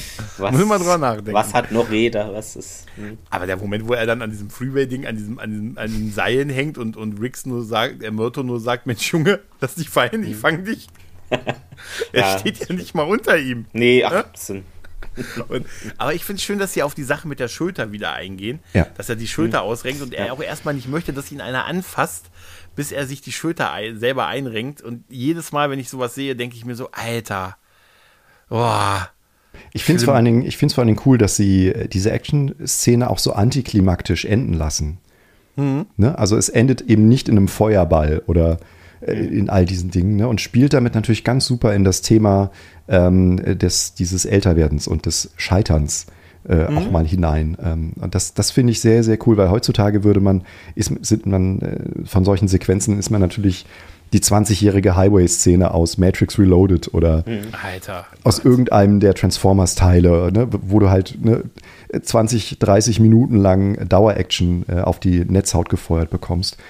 Und äh, das hier quasi dann eben auch mal in die andere Richtung durchzudeklinieren, ähm, das, das ist für heutige Augen, glaube ich, ungewohnt. Also wenn man äh, mit der Serie noch nie Kontakt hatte und sich zum ersten Mal diese Filmreihe anguckt, kann das auch so ein bisschen äh, irritierend vielleicht wirken. Ähm, aber ich fand es damals schon cool, dass, dass man sowas Ja. mal macht. Sie scheitern halt in diesen Genau. Action-Szenen häufig, ohne, ähm, ohne ein Ergebnis zu haben, dass man meistens dann irgendwie einen der Handlanger hat oder irgendwie den, den, den Bösewicht aus der zweiten Reihe besiegt hat oder so. Es hat einfach nicht geklappt, die sind entkommen. Punkt. Ne? Und äh, ja, das Diplomatische Immunität. Ist, äh, die ist immer noch, werde ich nie vergessen. Diplomatische Immunität. Die ist soeben abgelaufen. Das ist, so super. Freiheit für ja, Südafrika. Ja. ja, ja, auch, auch äh, also, wo, womit ich immer so ein bisschen hadere, ist auch der Endkampf. Ne? Also dieses, äh, wir haben ja, ich will immer Valverde sagen, aber ne, ihr wisst ja. schon, Mesa, Mesa Verde, Verde, ja. das ist ja alles so eine Luxusbausiedlung, die noch im Aufbau ist, wo sie auch, ich glaube, also laut den FA, also laut hier IMDB haben sie das Ding ja irgendwie in einer, in einer insolventen Firma abgebau, äh, abgekauft, das Gelände, und die haben gesagt, ja, ihr müsst aber alles ähm, alles von, ähm, kaputt gemacht haben oder alles abgerissen haben, wenn ihr Kriegen fertig seid. Und dann haben die gesagt, das kriegen wir hin. Ne? Und, Ja. und ich, das sieht zwar irgendwie ganz cool aus, auch so mit dem Autos durch diese, durch diese Häuser fahren und durch diese ähm, und ähm, die Schießereien und dann in 20 Sekunden hier 10 mal bis 20 und dann schießt du mal bitte auf die Benzinlache, die hinter mir her, die ich hinter mir herziehe und dann ist Motto, war ich jetzt bei 13 oder 14? Ach egal. Und auf 1 oder auf 1 und? Da habe ich, hab ich mich auch gefragt, wenn du jemandem sagst, zähl bis 20, bevor du das machst, möchtest du wirklich, dass der dann bei 13 oder 14 das schon macht? Ne? Aber ich muss sagen, so, also ich fand den so am, als Endkampf an sich irgendwie am unüberzeugendsten von denen, die ich bisher in Le der Lisa Rappen Filme gesehen, in der Lisa Rappen Reihe gesehen habe und hatte das Gefühl, als der vorbei war, jetzt muss aber noch irgendwas kommen. Ne? Aber es Ja, kam nichts. weil, weil eben der gute Stuart Wilson auch zu keiner Zeit ein tatsächlich ernstzunehmender Gegner auf Augenhöhe für Mel Gibson ist. Nee. Und ich glaube, das ist immer total wichtig, dass du in, in, in diesen Filmen halt einen Gegenspieler hast. Wenn er eben nicht ähm, physisch in der Lage ist, gegen ihn zu bestehen, dann muss er auf irgendeine andere Weise herausstechen. Entweder durch seine Arroganz oder seine Verschlagenheit oder Ne? Und das, ähm, das habe ich hier halt nicht gespürt. Und im Nachhinein, ja. wenn man die, die Filme hintereinander guckt, merkt man es einfach noch umso mehr, mhm. dass er ziemlich farblos einfach ist. Ja, zumal die sind da zu dritt. Die sind ja da, die, ne? Ich, hm. ich fand das ja, wo sie dann anfangen, das zu stürmen und äh, Lenora, was, äh, die beiden überrascht und die sagen, Hände hoch. Ah, ich bin so nur Mensch, Jungs, ihr lasst euch aber leicht ja. reinlegen. Und wir sagen, okay, dann auf drei, eins, zwei und sie rennt schon ja, los. Das ist, wie geil sich danach Riggs die nächsten fünf Minuten drüber aufregt, man, man stürmt auf drei. Man stürmt auf drei und kein Mensch geht bei zwei los und so. Soll natürlich, ist halt ein Gag, aber auch so, dass sie eine starke emanzipierte, also eine emanzipierte Figur ist, die nicht wartet, bis Martin sagt, jetzt geht's los, ja. halt, meine Freunde. Mhm. Stürmt, noch einmal stürmt halt, ne. Aber alles in allem, ähm, merkst du halt, du hast da drei starke Figuren, nämlich Myrto, Riggs und, und äh, Lenora. Ähm, aber du hast halt maximal so einen ernstzunehmenden Gegner mit Travis. Maximal. Ja. Und auch der auch nicht so wirklich geil. Und sie hätte allein schon eine böse Gegnerin gebraucht. Weißt du, so die, ja, ja. die, die Schwimmschwagerin von, von Travis oder so. Die zweite ja, Schwester. sie ist irgendwie eine russische Top-Spionin und ist auch mit Gegner. Und nein, irgendwie, ja, aber es, du hast es eben gesagt, Thilo, es fehlt einfach an dem an ersten ernstzunehmenden Gegner halt für die. Ich hatte zu keinem Zeitpunkt das Gefühl, oh nee, dass sie in Gefahr wären. Also wenn ich mir da weil da war das ja wirklich viel überzeugender in den, in den ersten beiden Teilen mhm. halt. Ne? Ich meine, Gary Busey, ne? Ja. diplomatische Immunität. Ja, also, aber sowas musst du machen in, in ja, solchen Filmen. Das erwartest du auch. Ja. Irgendeinen bestimmten Kniff haben, warum die äh, irgendwie cleverer seien oder ich weiß es nicht, aber irgendwie nicht so, wie es da passiert ist. Ja. Ja, auch, und dann reden die ja auch darüber, dass die halt die Waffen gestohlen haben bei der Polizei, was ich einfach den Inbegriff von Blödsinn finde, ehrlich gesagt. Dann rufe ich, dann greife ich das LA, also klaue ich die Waffen beim LAPD und Munition. Aber dann siehst du Myrto, der diese absurd kleine, erhältliche Maschinenpistole in der Hand hat und sagt, hier, es ist die Waffe von Daryl. Ich kämpfe mit dieser Waffe von Daryl halt. Und sie, und das ist alle, und alle sagen, das passt. Ne? Und er steht ja wirklich mit dieser Waffe in der Hand. Da muss ich wirklich so lachen. Als, als Lenora da liegt, als sie mhm. angeschossen ist, sie hat sich in die Schussbahn geworfen und so. Und Riggs ist ja dann auch diesen Moment, wo er dann denkt, oh Gott, du darfst nicht sterben, lass mich nicht alleine. Und wir haben doch noch so viel vor. Und mein Gott, ich hatte schon die Wäsche gemischt und mit, mit dir so Schnu Schnu war auch ganz cool und so, Mensch und so. Und dann steht trotzdem äh, Myrto hinter an der Tür des Krankenwagens und hat diese, diese Machine Gun in der Hand. Und sicher ist sicher. Ja, dachte ich mir auch so, Alter. Die Gefahr ist noch nicht vorbei. In so einem ja, Horrorfilm kommt dann irgendwie so eine Hand von unten ich, im, im, Bild dran. Irgendwie. Darauf habe ich aber gewartet ja. irgendwie. Weißt du, weil, wie gesagt, der, der Einkampf, der war 20 Minuten, das war schon eine ganz okaye Länge und wie sie da alles anzünden, was, äh, also sie zünden ja wirklich alles an. Diese mhm. gesamten Holzhäuser, da, da brennt ja wirklich alles ab, was sehr witzig ist, weil in der, in der letzten Szene dann nach dem Endkampf siehst du, wie ein Feuerwehrauto mit einem Schlauch dann da steht. Mhm. Ne? Also es brennt, brennen da irgendwie 20 Häuser, aber ein Typ das, mit so einem Schlauch. Das war damals schon der Fachkräftemangel. ja, Brandschutz, so wichtig, ja. weißt du? Das Witzige ist, dass sie äh, Teile von diesem Set haben sie auch mit, ähm, äh, mit, mit flammenabweisenden äh, Flüssigkeiten überzogen ähm, für Sequenzen, die man hätte nochmal erneut drehen müssen. Ah. Mhm. Ne? Das heißt, okay. es, es, sieht zwar so aus, als würde alles ständig brennen, aber das würde natürlich in der Realität bedeuten, vieles kannst du nur einmal, einmal drehen. Ne? Ja. Und das ja. ist natürlich bei solchen Großprojekten eigentlich äh, ein No-Go. Und äh, das ist halt irgendwie ganz lustig, dass sie da. Liebe insolvente, äh, insolvente Baufirma, wir bräuchten noch mal, habt ihr noch vier Hütten irgendwo. Kennt ihr doch, seid ihr zufällig mit einer auch in der anderen insolventen ja, Baufirma genau. befreundet? Genau. Ja. Ja. Habt ihr noch Mesa Rojo irgendwo rumstehen? Mesa, Valverde, sehr gut, Valverde. Ja, aber das, das ist natürlich auch so, das stelle ich mir auch vor bei so Explosionen. Weißt du, wenn so Gebäude explodieren, was ja auch nur einmal gemacht werden kann, ne? Mhm. Und dann sagst du, wann soll ich denn anfangen zu filmen? Den Witz würde ich immer machen als Kameramann, glaube ich. Ne? Ich komme dann so kauen, komm dann so kauen zum Regisseur, alles gerade so eingestützt. Probe war gut. Wann machen wir denn? du Idiot. Nein, aber wie gesagt, mir hat, das, mir hat da was gefehlt. Also ich fand, ich fand den Endkampf nicht überzeugend, äh, dass da alles gebrannt hat. Ja, okay, gut und so, aber da ist mir auch nichts im Gedächtnis geblieben. Da ist mir eher schon im, in, da ist mir eher die Sache noch von der Baustelle, denke ich, habe ich immer gedacht, da war doch das, wo sie auch mit diesen Tackern mhm, losgegangen sind. Aber das war da nicht, ne? Aber das war im zweiten stimmt, Teil. Stimmt, ja. Richtig. Das war im Haus, im, im Ja, Haus, ja, das noch genau. beschädigt war, aus Teil 1. Nein, äh, Ja. da, wo, wo die dann mit diesen Tackern die Leute an die Wand genagelt haben und Genau. so halt. Ne? Ja, vielleicht äh, war ja hier der Endkampf ähm, auch relativ lang und mit diesen vielen Feuer, um davon abzulenken, dass es nicht wirklich ein guter Kampf ist. Kann das sein? Einfach Ja. mit dem Auto rumfahren und alles brennt. ja, Vielleicht ist es Also- ja, okay, wir nehmen das lieber statt einen richtigen Kampf und das wird schon Anklang finden. Weiß nicht. So Ja. wirkt es Ja, manchmal. es hat ja auch funktioniert. Also, Es hat auch funktioniert in groß, klar, aber Ja, das wenn man näher halt, drauf ja. eingeht, wie wir jetzt, dann ja. Also, Genau. Ich weiß nicht, oder sehe ich das irgendwie falsch? Also, oder nee, was, was meint ihr? ähnlich. Also ich, die beiden anderen Enden von den Kämpfen her haben mich schon mehr überzeugt, weil, wie ihr auch schon gesagt habt, äh, so der Hauptgegner ist jetzt noch blasser. Ich glaube, im zweiten war er auch ein bisschen blasser geworden und jetzt ist es halt Hm. okay, so ein Ex-Bulle, aber der hat jetzt nicht so eine eigenständige Persönlichkeit, wo ich denke, okay, das, diesen Satz verbinde ich mit dem jetzt. Nur bei Billy, aber das ist jetzt nichts, ja, also, hm. Handfestes gar irgendwie. nicht. Ja. ja. Und das heißt ja immer, das Wichtige ist sozusagen der dritte Akt. Also Ja. mit welchem Gefühl geht das Publikum aus dem Film raus, spricht danach drüber und ne, geht dieses mit diesem Gefühl dann auf Freunde zu und sagt, boah, der war so geil, den musst du dir unbedingt angucken. Und ähm, naja, wie gesagt, der Film ist unterhaltsam, hat viel Humor und viele, ähm, viele schöne Charaktermomente, finde ich. Aber so am Ende wird es halt ein bisschen dünn. Was, ja, ja, auf jeden Fall. Also was, was, was ich noch witzig finde, ist diesen Moment mit, mit Myrto in der Badewanne. Ne? Ach, übrigens, vorher wird ja noch übrigens erwähnt. Ja, genau. Das ist total geil, wo sie ihm alle. Banane, und, Banane. äh, das Beste ist, wo Trish ihm dieses kleine, ihr, ihm dieses kleine Handtuch über den Teil des äh, Gemächtes Ja. in, in die Wanne legt. Äh, also, dass man, sie legt es so offensichtlich an diese Stelle halt, ne? Wo, und dann sagt er, ja, nee, ich habe ich hab, äh, für mich die Entscheidung getroffen, ich mache weiter. Wie, du willst weitermachen? Und er sagt dann, nee, nee, oder du willst weitermachen? Und er sagt, nein, ich mache weiter und so, ne? Das ist hier keine Familienentscheidung. Wir sind hier nicht Schatz Trish, ne? Nicht mit fünf Kindern und wir entscheiden das gemeinsam, wie ein Paar. Es gibt kein Ich in Wir. Ne? Aber ich entscheide das hier, ich mache weiter, der Job ist ja nicht gefährlich.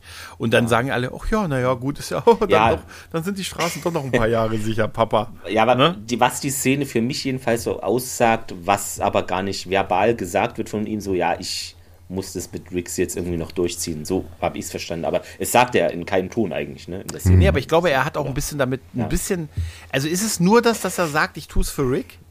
Ja, Oder vielleicht ist hat er auch Bock. Ich glaube, es ist so eine Mischung, aber er, er, er Ich ist glaube halt, auch beides. Ne, er kann sich jetzt noch nicht vorstellen, okay, jetzt hier ausziehen oder doch hier bleiben und das ist alles so. Ich weiß nicht, ich, ja, es muss ja noch einen vierten Teil geben, mindestens. Ja, das habe ich auch gedacht. Denn Genau. Glover hat gesagt, Ja. der, das, das schmeckt. Genau. Der, der, der, Check, der Paycheck schmeckt. Ja, Ja. Also sie, sie streiten es zwar alle ab, aber ich glaube, zumindest Dick Donner hatte damals schon die Idee, ähm, Hm. das noch in den vierten Teil münden zu lassen. Und ich, also Mel Gibson war natürlich auf dem Höhepunkt seiner Popularität zum damaligen Zeitpunkt. Der Ja. hatte ja auch schon andere Eisen im Feuer. Also er hat ja dann äh, ne, mit Braveheart sozusagen alle Oscars gewonnen, die man, die, die, die nur möglich waren. Und ähm, als Schauspieler, Produzent und, und Regisseur dann am Ende ne, und hat seine zweite Karriere dann irgendwann auch eingeschlagen. Aber ähm, aber ja, also ganz klar, wenn so ein Film so erfolgreich ist, äh, ne, wie, wie Teil 3, ähm, dann ist es ja auch ganz logisch, dass man dann irgendwann ernsthaft darüber spricht, auch nochmal einen vierten Teil zu filmen. Ja, gut, aber als so, dass man sagt, wir haben hier eine Filmtrilogie, Ja. ne, ist natürlich auch ganz nice, ne? Aber ja, Quadrologie geht natürlich auch. Oder wie nennt man Fünfe? Wie Quadrilogie. Achso, Ja, aber. Quintologie? Qui- Quintologie, Hab ja. ich noch nie gehört. Könnte sein. Ähm, Naja. was ich noch cool fand, diese, das Boot bei, äh, von Myrto, da hat irgendwie den ähm, ja, Code 7 oder so, äh, hat, steht da irgendwo drauf und das ist der Polizeicode für Mittagspause. Das war auch gut. Äh, Passt so sehr. passt, ja. Es passt total. Ich habe auch, als äh, dann, dann ist ja noch diese Szene mit, wo die beiden dann wegfahren und so und sich nochmal ein bisschen streiten, wer fährt denn und wenn du musst unbedingt mal, äh, was ist denn, wo, wo Rick noch den Witz macht, Mensch, ich muss unbedingt, ich fange wieder mit dem Rauchen an, ne? Er hat den ganzen Film über versucht, äh, davon loszukommen, aber ich fange jetzt davon an, um wieder von den Hunde, von den Hundekeksen, ja. von den Hundeleckerlis wegzukommen. Ich fange schon an Autos hinterher zu laufen. Sehr witzig. Und ich finde es immer witzig, dass das immer die Momente sind, wo man sagt, Rick ist ein bisschen verrückt, aber dann will er auch immer fahren. Ja. Ne? Und wie Myrto dann sagt, nee, nee, nee, nee, nee, lass, lass mich mal und so, ne? lass ja. mich mal und so, ne? Und wo sie um die Ecke fahren, dann ist ja auch der Abspann, dann kommt der. Und ich schwöre mhm. euch, ich hab's, äh, Tilo, ich hab's Clemens letztens schon mal gesagt, die Szene nach dem Abspann, mhm. wo die beiden, wo es diesen Notruf gibt und die beiden nochmal an ein Haus ranfahren, weil da eine Bombe drin ja. sein soll, habe ich gefühlt zum ersten Mal jetzt gesehen. Ich, die habe ich vorher noch nie ich gesehen. Ich glaube, ich hatte es schon mal, aber ich hatte es jetzt auch nicht. Ich war jetzt trotzdem noch überrascht, ähm, weil ich hatte es jetzt auch nicht mehr in Erinnerung, dass das dann noch dran war hinten, ja. Also ja. die, die hören diesen Notruf, fahren da hin, aber man sieht, es ist nur das Auto. Also man, es ist halt so ein Voice-Over von den beiden. Ne? Genau. Also die werden da nicht im Auto mehr wahrscheinlich gesessen nee. haben halt. Ne? Aber die fahren an so ein Gebäude ran, das überraschenderweise aussieht wie das Hotel Hyperion. ähm, es ist es aber nicht. Aber ähm, fahren da ran. Ja. Genau, und wir gehen da, wir wollen da mal, da ist eine Bombe, hier ist ja noch keiner, ja, lass uns mal reingehen. Und die sitzen noch im Auto, weil man das so aus der Totale von hinten sieht. Und dann explodiert das Gebäude. Man sieht auch wirklich, dass das wirklich überall zur gleichen Zeit explodiert, also gesprengt wird. Und fahr weg, fahr weg, sie werden es uns in die Schuhe schieben, sie werden es uns in die Schuhe schieben und so. Und sieh zu, gib Gas, gib Gas. Oh, das wird teuer. Ich bin zu alt für diesen Scheiß. Ja, und, und damit endet das. Aber es ist eine geile Szene. Das schon, ja. Das ähm, was es ja noch gab, ist, ähm, dass Lorna, Lorna, wie spricht man es aus? Lorna. Lorna. Ähm, Lorna wird dann ja mit diesem Heli irgendwie weggeflogen. Habe mhm. ich mir ein bisschen so notiert, so Phönix aus der Asche, weil da hinten brennt alles ab und der Heli fliegt ja, ja. und sie ist gerettet. Vielleicht auch so eine bestimmte Symbolik, die dann am Ende nochmal, da hinten brennt alles ab, wir fliegen weg und alles ist supi, vielleicht. Ja. Wird sie die Frau sein, die es in den nächsten Film schafft? wer weiß. Das ist ja immer. Wer weiß. Wer Zum weiß, Glück hat sie halt mal überlebt. Oder nicht. Mhm. Ja. Wir werden es erfahren, genau. ja. Tja, ich bin eigentlich durch mit meinen Notizen zu dem Film. Ich habe noch meine gefürchteten Handy-Notizen, warte. Ja. ähm, auf meiner Blu-ray war noch Filmmaterial drauf, zusätzliches. Mhm. Aber ich glaube, beim zweiten war richtig viel oder beim ersten, weiß gar nicht mehr. Und jetzt war es so ganz kurze Szenen, aber natürlich trotzdem kann man es erwähnen. Und zwar gab es eine kleine Szene, ähm, ich glaube, das war auch bei Myrto im Haus, wo äh, seine Frau ihn ermahnt, doch bitte jetzt mal diese Polizeiweste zu tragen, weil er nur noch Tage im Dienst ist, glaube ich, sagt sie. Genau, mhm. Mm, wurde rausgeschnitten und am Strand gab es noch eine Szene, ähm, wo Riggs, jetzt scroll ich ja, äh, Riggs baut da an der Camperhütte so Camperhütte-Kombi. Ich glaube, er hat da noch einen Anbau, dass es größer wird. Ich kann es jetzt schlecht erklären. Irgendwie wird es auf jeden Fall ausgebaut am Strand, sein Domizil. Und da kommt die Tochter rum von Mörder und ja, hier, Dad kam nicht nach Hause, ich mache mir Sorgen. Und genau, also ja, das. Und dann noch eine letzte Szene, äh, habe ich mir nur notiert: Bremsspurerpressung. Weiß ich leider nicht genau, was ich damit meine. Ich glaube, äh, ich glaube, es war äh, in einer Werkstatt oder nee, so ein Auto und da wollen die dem irgendwie erpressen, dass er jetzt was sagt und dann, äh, keine Ahnung, fährt da eine los mit den Reifen. Irgend sowas war da auf jeden Fall. Also das sind so die Kleinigkeiten, die nicht äh, in den Endfilm praktisch dann gelangt sind. Ja. Also, und ich glaube, eine Sache, ja. äh, eine Sache auch noch, ähm, weil nämlich Martin Riggs Hund, Sam, ähm, der in den anderen Filmen vorkommt. Den sieht man in der Kinofassung nicht, der kommt aber äh, in dem Director's Cut kurz vor, glaube ich. Hm. Das kann sein. Ah ja, okay. Hm. Ja. ja. ja. Was übrigens noch, äh, was ich, äh, das ist mir vorhin nochmal eingefallen, was ich auch witzig finde, ist diese Bombe, die wir am Anfang, die in diesem Haus ist, im Rathaus, im Hauptquartier des Bürgermeisters, mhm. im Rathaus. Äh, da ist ja auch die Anspielung an die Toilettenszene aus dem zweiten Teil, die auch mhm. so mega episch ist. Diese Bombe ist so ähnlich wie die, auf der du letztens gesessen hast. genau, krieg, kriegen wir hin, kenne mich dann. wie, wie geil er sagte, die habe ich nicht gesehen. Ich saß ja oben drauf und so. Ne? Und ich fand das so witzig und ich muss ganz ehrlich sagen, ich, hab, ich liebe diese, wirklich diese Toiletten-Explosionsszene. Wir haben ja im zweiten Teil der Besprechung sehr ausführlich darüber ja. unterhalten. Das ist so faszinierend mit, ich gehe in die Wanne, auf drei ziehe ich dich rüber. Ne? Das ist, das kann nicht schief gehen. Also, ne? Aber Das siehst du ähnlich. Und, klappen, ja. Ey, auf dieses mit Rot und Blau, ich man muss wirklich nochmal, weil ich diese Szene wirklich Mhm. so witzig finde. Also keine Sorge, es ist wie die andere. Ganz simpel. Die ist ein bisschen größer, Genau. aber auch viel einfacher. Ich schneide einfach das Rote durch. Okay, okay, also hier ist Blaue. Blau, du hast doch eben gesagt Rot. Habe ich, ge hab ich gesagt Rot? Nein, das ist, Ja, das ist schnapp den Kater. genau. Ey, raus. es ist, ey, es ist wirklich super. Es ist echt, ja.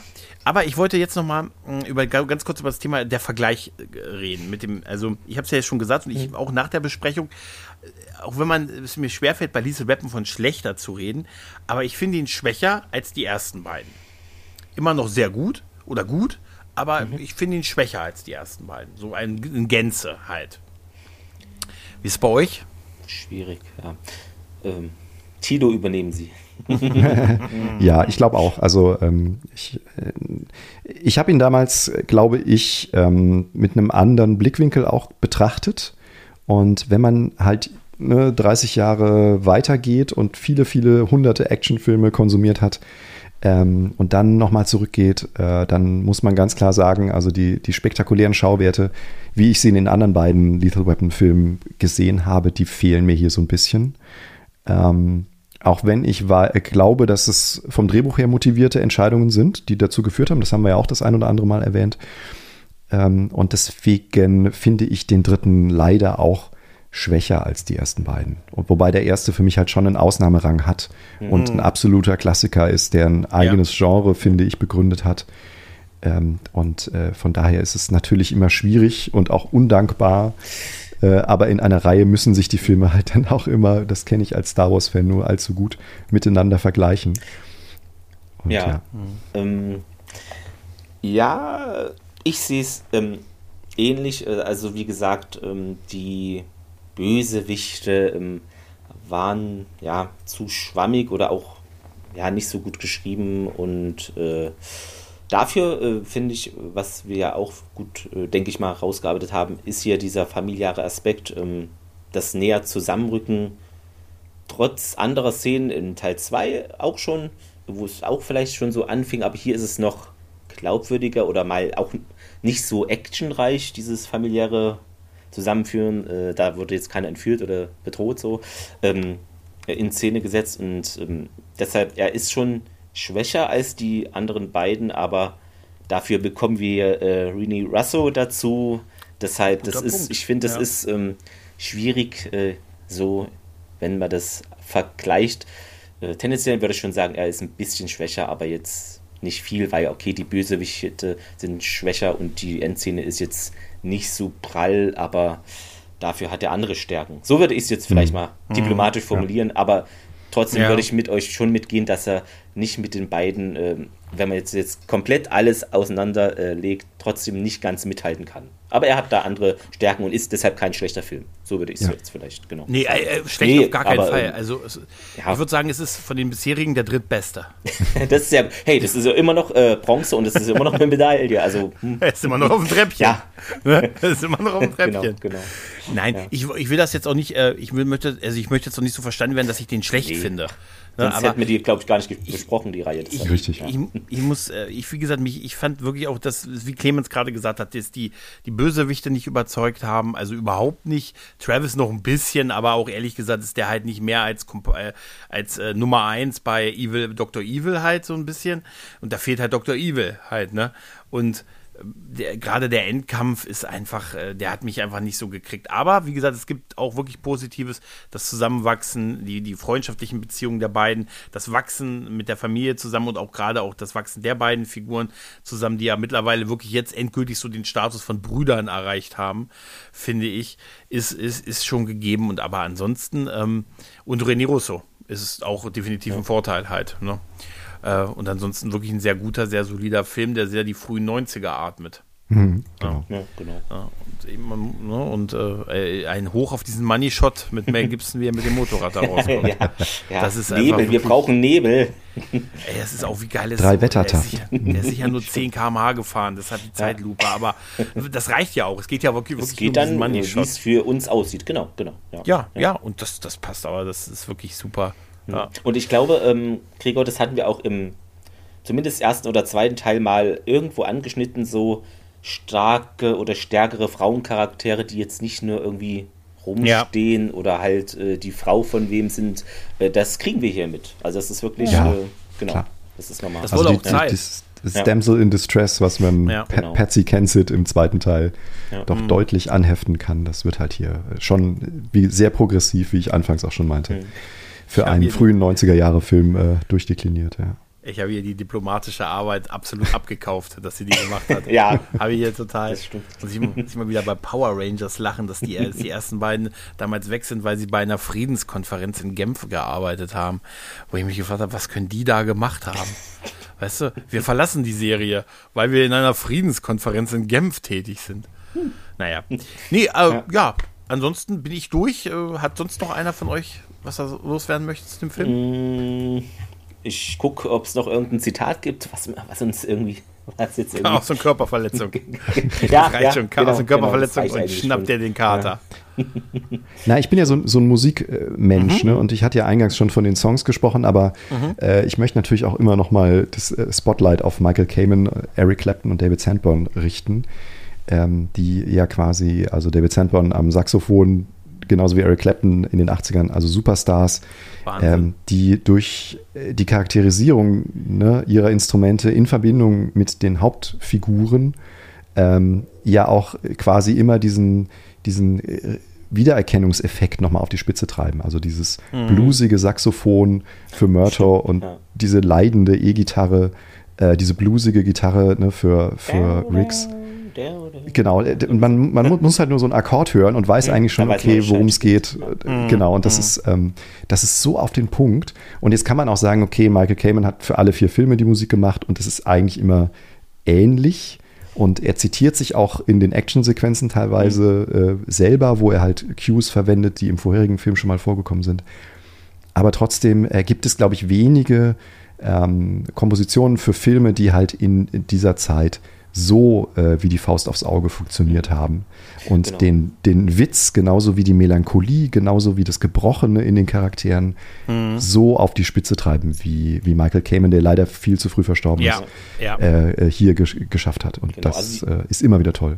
Die Musik ist ähnlich, aber sie ist auch ähnlich gut immer. Also es ist jetzt, äh, finde ich, zeichnet die Reihe aus und weiß ich nicht, ob ähm, ist jetzt für so eher Action-Comedy-Sachen schon äh, ja, nicht Alleinstellungsmerkmal, weiß ich nicht, aber es ist schon sehr bemerkenswert, dass da einfach der Score so super ist. Also, das mhm. muss man wirklich mal ja. sagen. Ja, ja auch, auch in, dem, ja, in dem Film, auch abseits von einfach Pop-Songs. Ne? Ja, genau. Weil das wäre sonst so der, weißt du, der Rocky 4-Move. Ne? Ja, also ich meine, heutzutage ist es ja leider so, dass sich Produzenten immer davor scheuen, äh, immer noch große Themen quasi zu entwickeln und die dann auch wirklich ausspielen zu lassen in einem Film. Und äh, mal ganz ungeachtet davon, für jeden der Hauptcharaktere halt etwas zu finden. Und äh, das, da waren diese Filme halt schon irgendwo auch ein bisschen Vorreiter äh, mhm. zu einer Zeit. Mhm. Ja, das ist wirklich großartig. Ja. Ja. ja. Okay. Dann würde ich mal sagen, sind wir durch. Genau, einen habe ja. ich noch. Ähm, oh. Rix sagt nämlich, an jedem normalen Tag hättest du schon längst einen auf die Nase gekriegt. Heute ist ein normaler Tag. Der ist wirklich gut, ja. stimmt. Passt so als Rausschmeißer. Der ist, der ist wirklich gut, ja. Je, das, genau. Der ist wirklich gut, ja, stimmt, ja. ja. Okay, in dem Sinne, liebe Leute, lieber Thilo, lieber Clemens, ich bedanke mich bei euch. Es hat ja. mir sehr viel Spaß gemacht. Mir auch. War sehr schön. Mir auch. Dankeschön. Alles klar. Dann hört ihr uns dann irgendwann mit der Besprechung des vierten Teils dann wieder bei dem guten Clemens bei R-Folge. Genau. Und bis dahin sage ich mal, liebe Leute, tschüss, macht's gut und ciao. Tschüss. Tschüss.